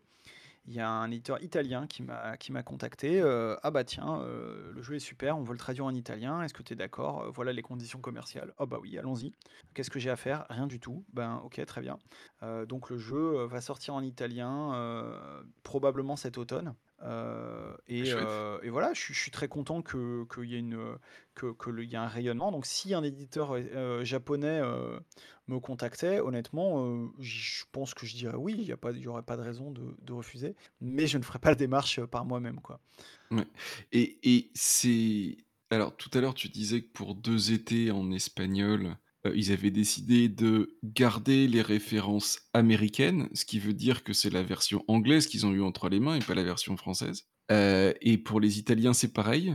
Heu, ils sont c c'est par la version anglaise qu'ils ont qu'ils sont tombés sur ton jeu? Ouais, Ouais, donc la version ouais, anglaise ouais, c'est c'est la vraiment, c'est la vraiment par la version anglaise qu'on arrive à toucher, heu, d'autres, heu ah oui, ouais. mais ça c'est ça c'est clair et net. Enfin, pour le coup, hem, mais c'est assez paradoxal parce que, heu, au niveau des ventes, tu vois, aujourd'hui de chaque jeu, heu, ça continue alors pendant ce temps dans le métro et un petit peu à part. Heu, mais pour les autres jeux, heu, ça continue d'être la version française qui, qui qui qui marche le mieux, que ce soit en termes de vente, en termes de de rayonnement culturel, n'est-ce pas? Mmh mh. Heu, de voilà, c'est vraiment ces versions-là. De temps en temps, il y a un anglophone qui me qui qui me poke en disant: «Ah j'ai lu ton jeu, c'est super», mais c'est quand même assez rare. Et en même temps, heu, voilà, dans les financements et cetera, ça reste quand même un apport, heu, je pense non négligeable. Heu, au niveau de la vente, on en parlait tout à l'heure, j'ai fait un peu de vente en boutique. Bah, il y a un très gros, il y a un très gros, vendeur et donc acheteur de jeux, en France, c'est Philibert, de jeux de rôle, qui me fait des grosses commandes et il y a un peu la même chose, aux États-Unis, c'est Exalted Funeral, heu et donc heu, clairement ça me ça me il y a un apport financier, heu, vraiment non négligeable par rapport à ça. Donc je suis assez content pour ça d'avoir mes jeux en anglais. Et pendant ce temps, le métro, c'est un peu une, c'est un peu une, l'anomalie, on va dire, dans le sens où, il y a une espèce de micro buzz sur Twitter, dans la sphère anglophone autour du jeu. Et le jeu, marche beaucoup mieux, heu, a a déjà marché, c'est ma mon plus gros succès à ce jour, c'est assez incroyable et heu et marche beaucoup mieux en anglais qu'en français, alors que moi je m'attendais à complètement l'inverse. Donc heu, comme quoi, heu, voilà, faut jamais, présumer de rien. Et donc comme si tu, si tu devais nous conseiller aujourd'hui, quelques auteurs et autrices de de jeux de rôle à suivre, des personnes que tu aimerais mettre un petit peu en en avant. On a beaucoup parlé de toi, mais, tu es très bien entouré aussi, donc, si tu Vas-y, si tu veux faire de la promo de copains et de copines, n'hésite pas. Ouais, ouais, il y a aussi, heu, bah, il y a aussi Martin Kome qui est pas Ton frère mal, donc? heu, non, en vrai, oui, c'est c'est ça. Heu, non, c'est c'est c'est vrai, bah, effectivement, je l'ai je l'ai dit, hein, tout à l'heure que, heu, c'est ass c'est quand même ça qui est quand même très agréable, heu, dans le milieu indé, c'est que, bah, le milieu indé est est pas très grand, le milieu indé francophone est encore plus petit. Donc on se connaît un peu toutes et toutes, heu, tous et toutes. Il y a il y a il y en a beaucoup de ces personnes qui étaient mes amis avant de devenir, heu heu, des auteurs et autrices ou, heu, vice versa. Donc, ça c'est cool, on peut beaucoup discuter, de ça. Bah, tu parlais du fait, effectivement, l'année dernière, j'ai fait une série d'interviews, autour de ça. L'idée c'était un petit peu, je veux parler avec mes copains et mes copines, de leur création. Donc, heu, ça fait déjà une bonne liste, voilà, si vous voulez aller voir ça. Mais, heu, mais ouais, il y a y y a plein de gens, heu, hyper talentueux, qui font des choses très différentes, dans dans les jeux du jeu de rôle français et moi je je sais que c'est des il y a des gens, je vais je vais tout de suite aller voir leurs jeux dès qu'ils sortent quelque chose. Bah, j'ai déjà cité Vivien Féasson qui a qui a vraiment une une créativité extraordinaire et qui, heu, moi je suis toujours hyper jaloux de ce qui sort parce que c'est toujours, heu, hyper carré, heu, super bien sur le fond comme la forme, c'est vraiment génial. Julien il y a des jeux de mots en anglais? fait et il y a des jeux de mots en anglais, donc ça c'est incroyable. Julien Poire, donc évidemment qui, heu, ce qui m'impressionne beaucoup chez Julien, heu, outre la qualité de ses jeux et le fait que, heu, il a fait depuis, quelque temps une incursion dans le jeu solo que je trouve très intéressante parce que moi c'est un milieu que je connais pas tant que ça, une forme de jeu que je connais pas tant que ça, c'est qu'il fait partie des personnes qui sont capables de réfléchir sur leur jeu. Cet été, il a fait une série de de posts de blog sur un un de ses futurs projets qui s'appelle Radio Ciel Vert, heu, qui outre le fait que l'air d'être un excellent jeu qui, heu heu, me permet de ne pas écrire ce jeu sur le journalisme que je voulais faire parce que Julien va le faire mieux que moi. C'est vraiment un truc où ça détaille son processus créatif sur ce jeu et tu te dis: «Ah ouais, en fait, le mec, il réfléchit vraiment à chaque étape du jeu, à chaque, petit bout de mécanique». Moi, je fais pas du tout ça. Moi, c'est complètement le bazar total, quoi. Heu et donc les gens qui arrivent à faire ça, heu, Julien Poire, c'est le cas, heu, KF, c'est le cas aussi, qui est quelqu'un qui est très plongé dans la théorie du jeu, de rôle. Je trouve ça passionnant, quoi, parce que, j'apprends beaucoup, de la manière dont ils et elles réfléchissent. Et puis je pense ma ma BFF, de game design, c'est vraiment, Melville. Heu, donc autrice de Bois dormant, de Summer Camp, de Sur les frontières, Aux marches du pouvoir, enfin bref, que que des jeux, heu heu, extraordinaires. Il y a aussi plein de plein de peu de de jeux plus courts, qui sont super bien et puis bien sûr la des des couleurs de l'amitié. Heu, je pense que c'est peut-être la la créatrice qui, heu, q elle doit être à la deuxième place après moi donc Dans ton cœur, c'est ça? Dans ton cœur, dans tes voilà, auteurs préférés, il y a toi et après il y a Melville? dans dans mon Ah cœur, elle est en première place. Il y a moi il y a toi d'abord, il y a c'est ça, dans mon cœur, il y a les moi autres. et après il y a Melville. Mais mais ouais, j'échange beaucoup avec Melville, sur, sur nos projets, sur, heu, voilà, on se donne des idées l'une l'autre, heu heu, c'est vraiment quelqu'un, dont je dont je comment dire? Dont dont l'avis, heu, compte beaucoup, et on a des projets ensemble, donc il est pas impossible que dans les années à venir, vous voyiez des des jeux, heu, estampillés de nos de nos 2 noms, heu, parce qu'à force de de réfléchir de manière parallèle, voilà. Et après dans une sphère un peu moins indé, heu, je je citerai quand même alors, je je vais pas citer tout le monde, hein, parce qu'après il y a des gens, voilà, il y a Guillaume Jantet dont on a déjà parlé, qui est qui est qui qui fait des trucs aussi su vraiment super. Alors lui, pour le coup, sur la forme, c'est peut-être la personne qui fait des trucs le les plus intéressantes, je trouve, heu, sur la forme avec à son jeu de rôle Nuit quand même, heu heu, é é était quand même, assez ouf, de faire un jeu entièrement en version audio, quoi.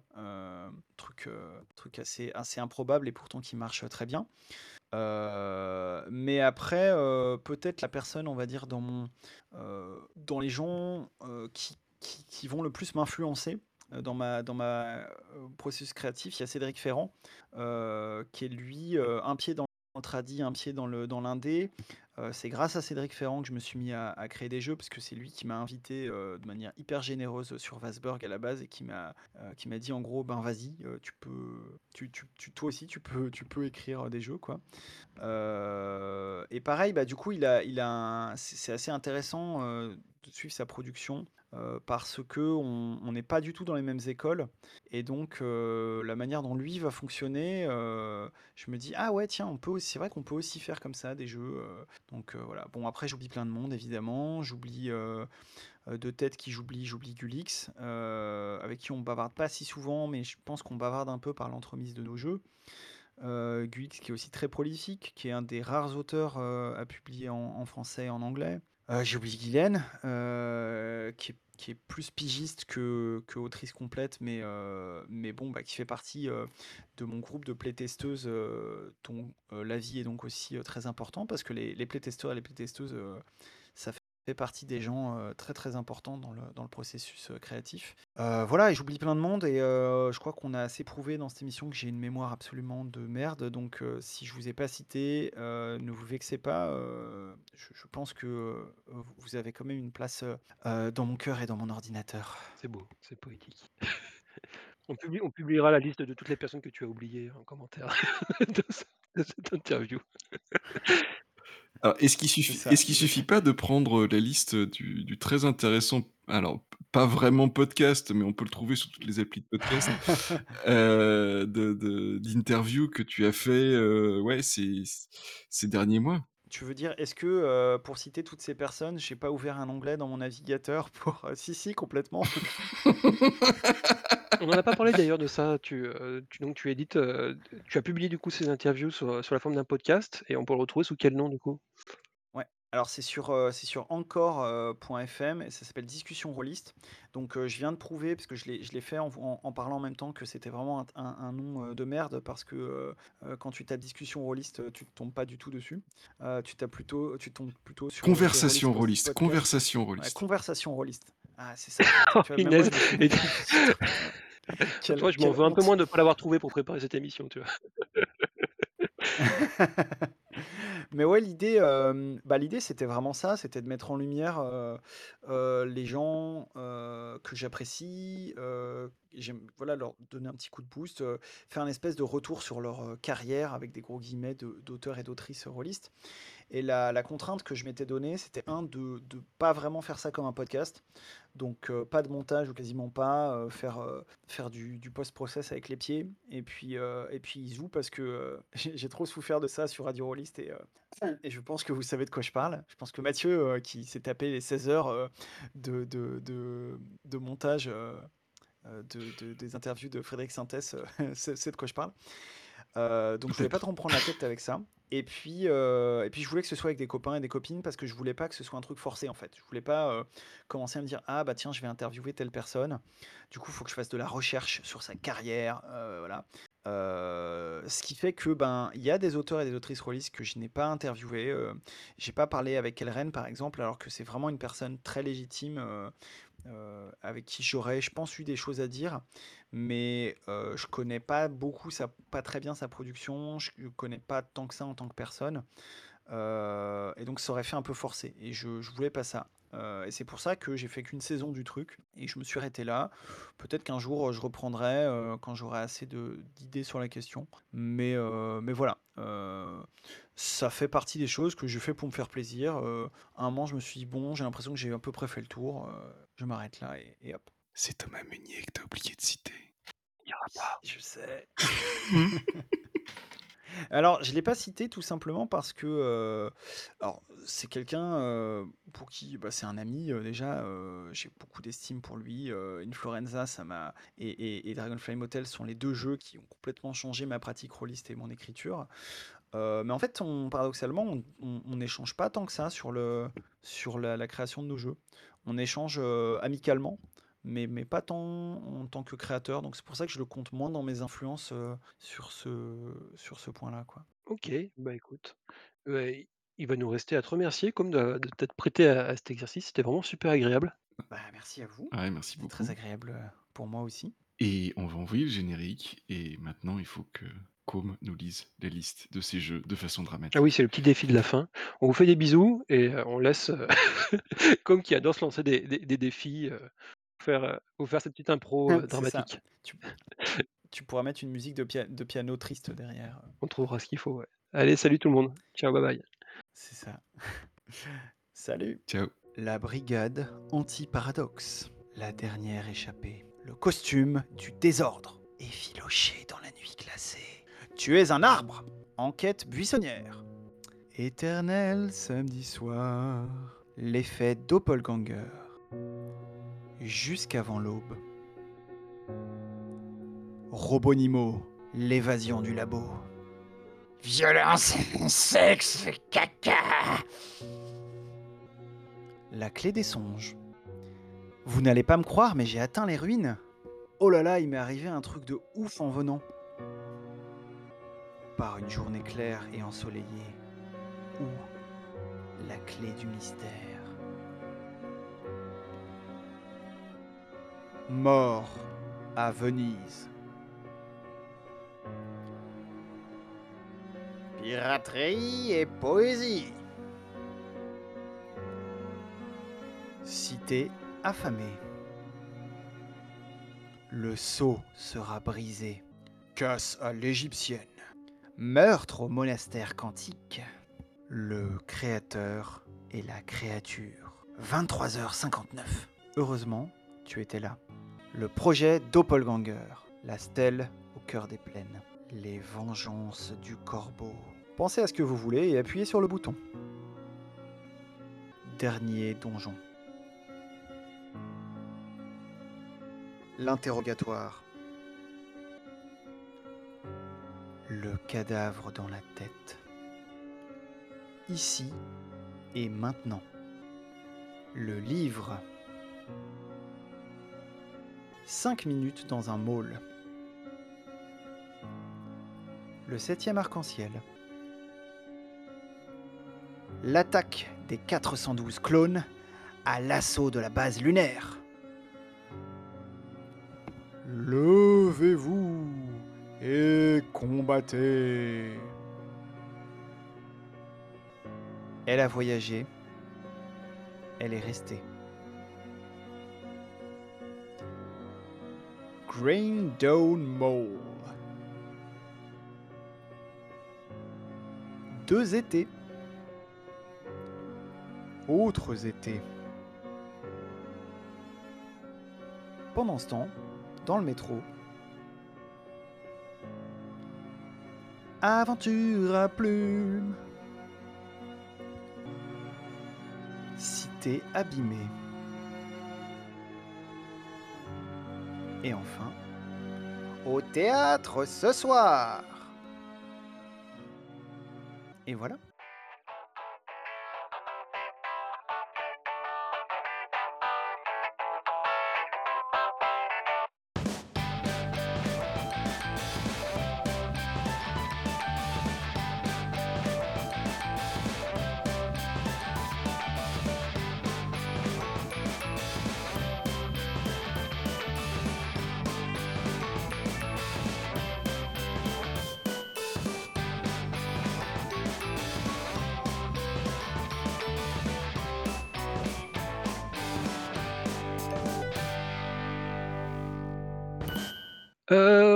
Pas de numéro particulièrement annoncé Mathieu, hein? On va faire ça comme ça? Ouais.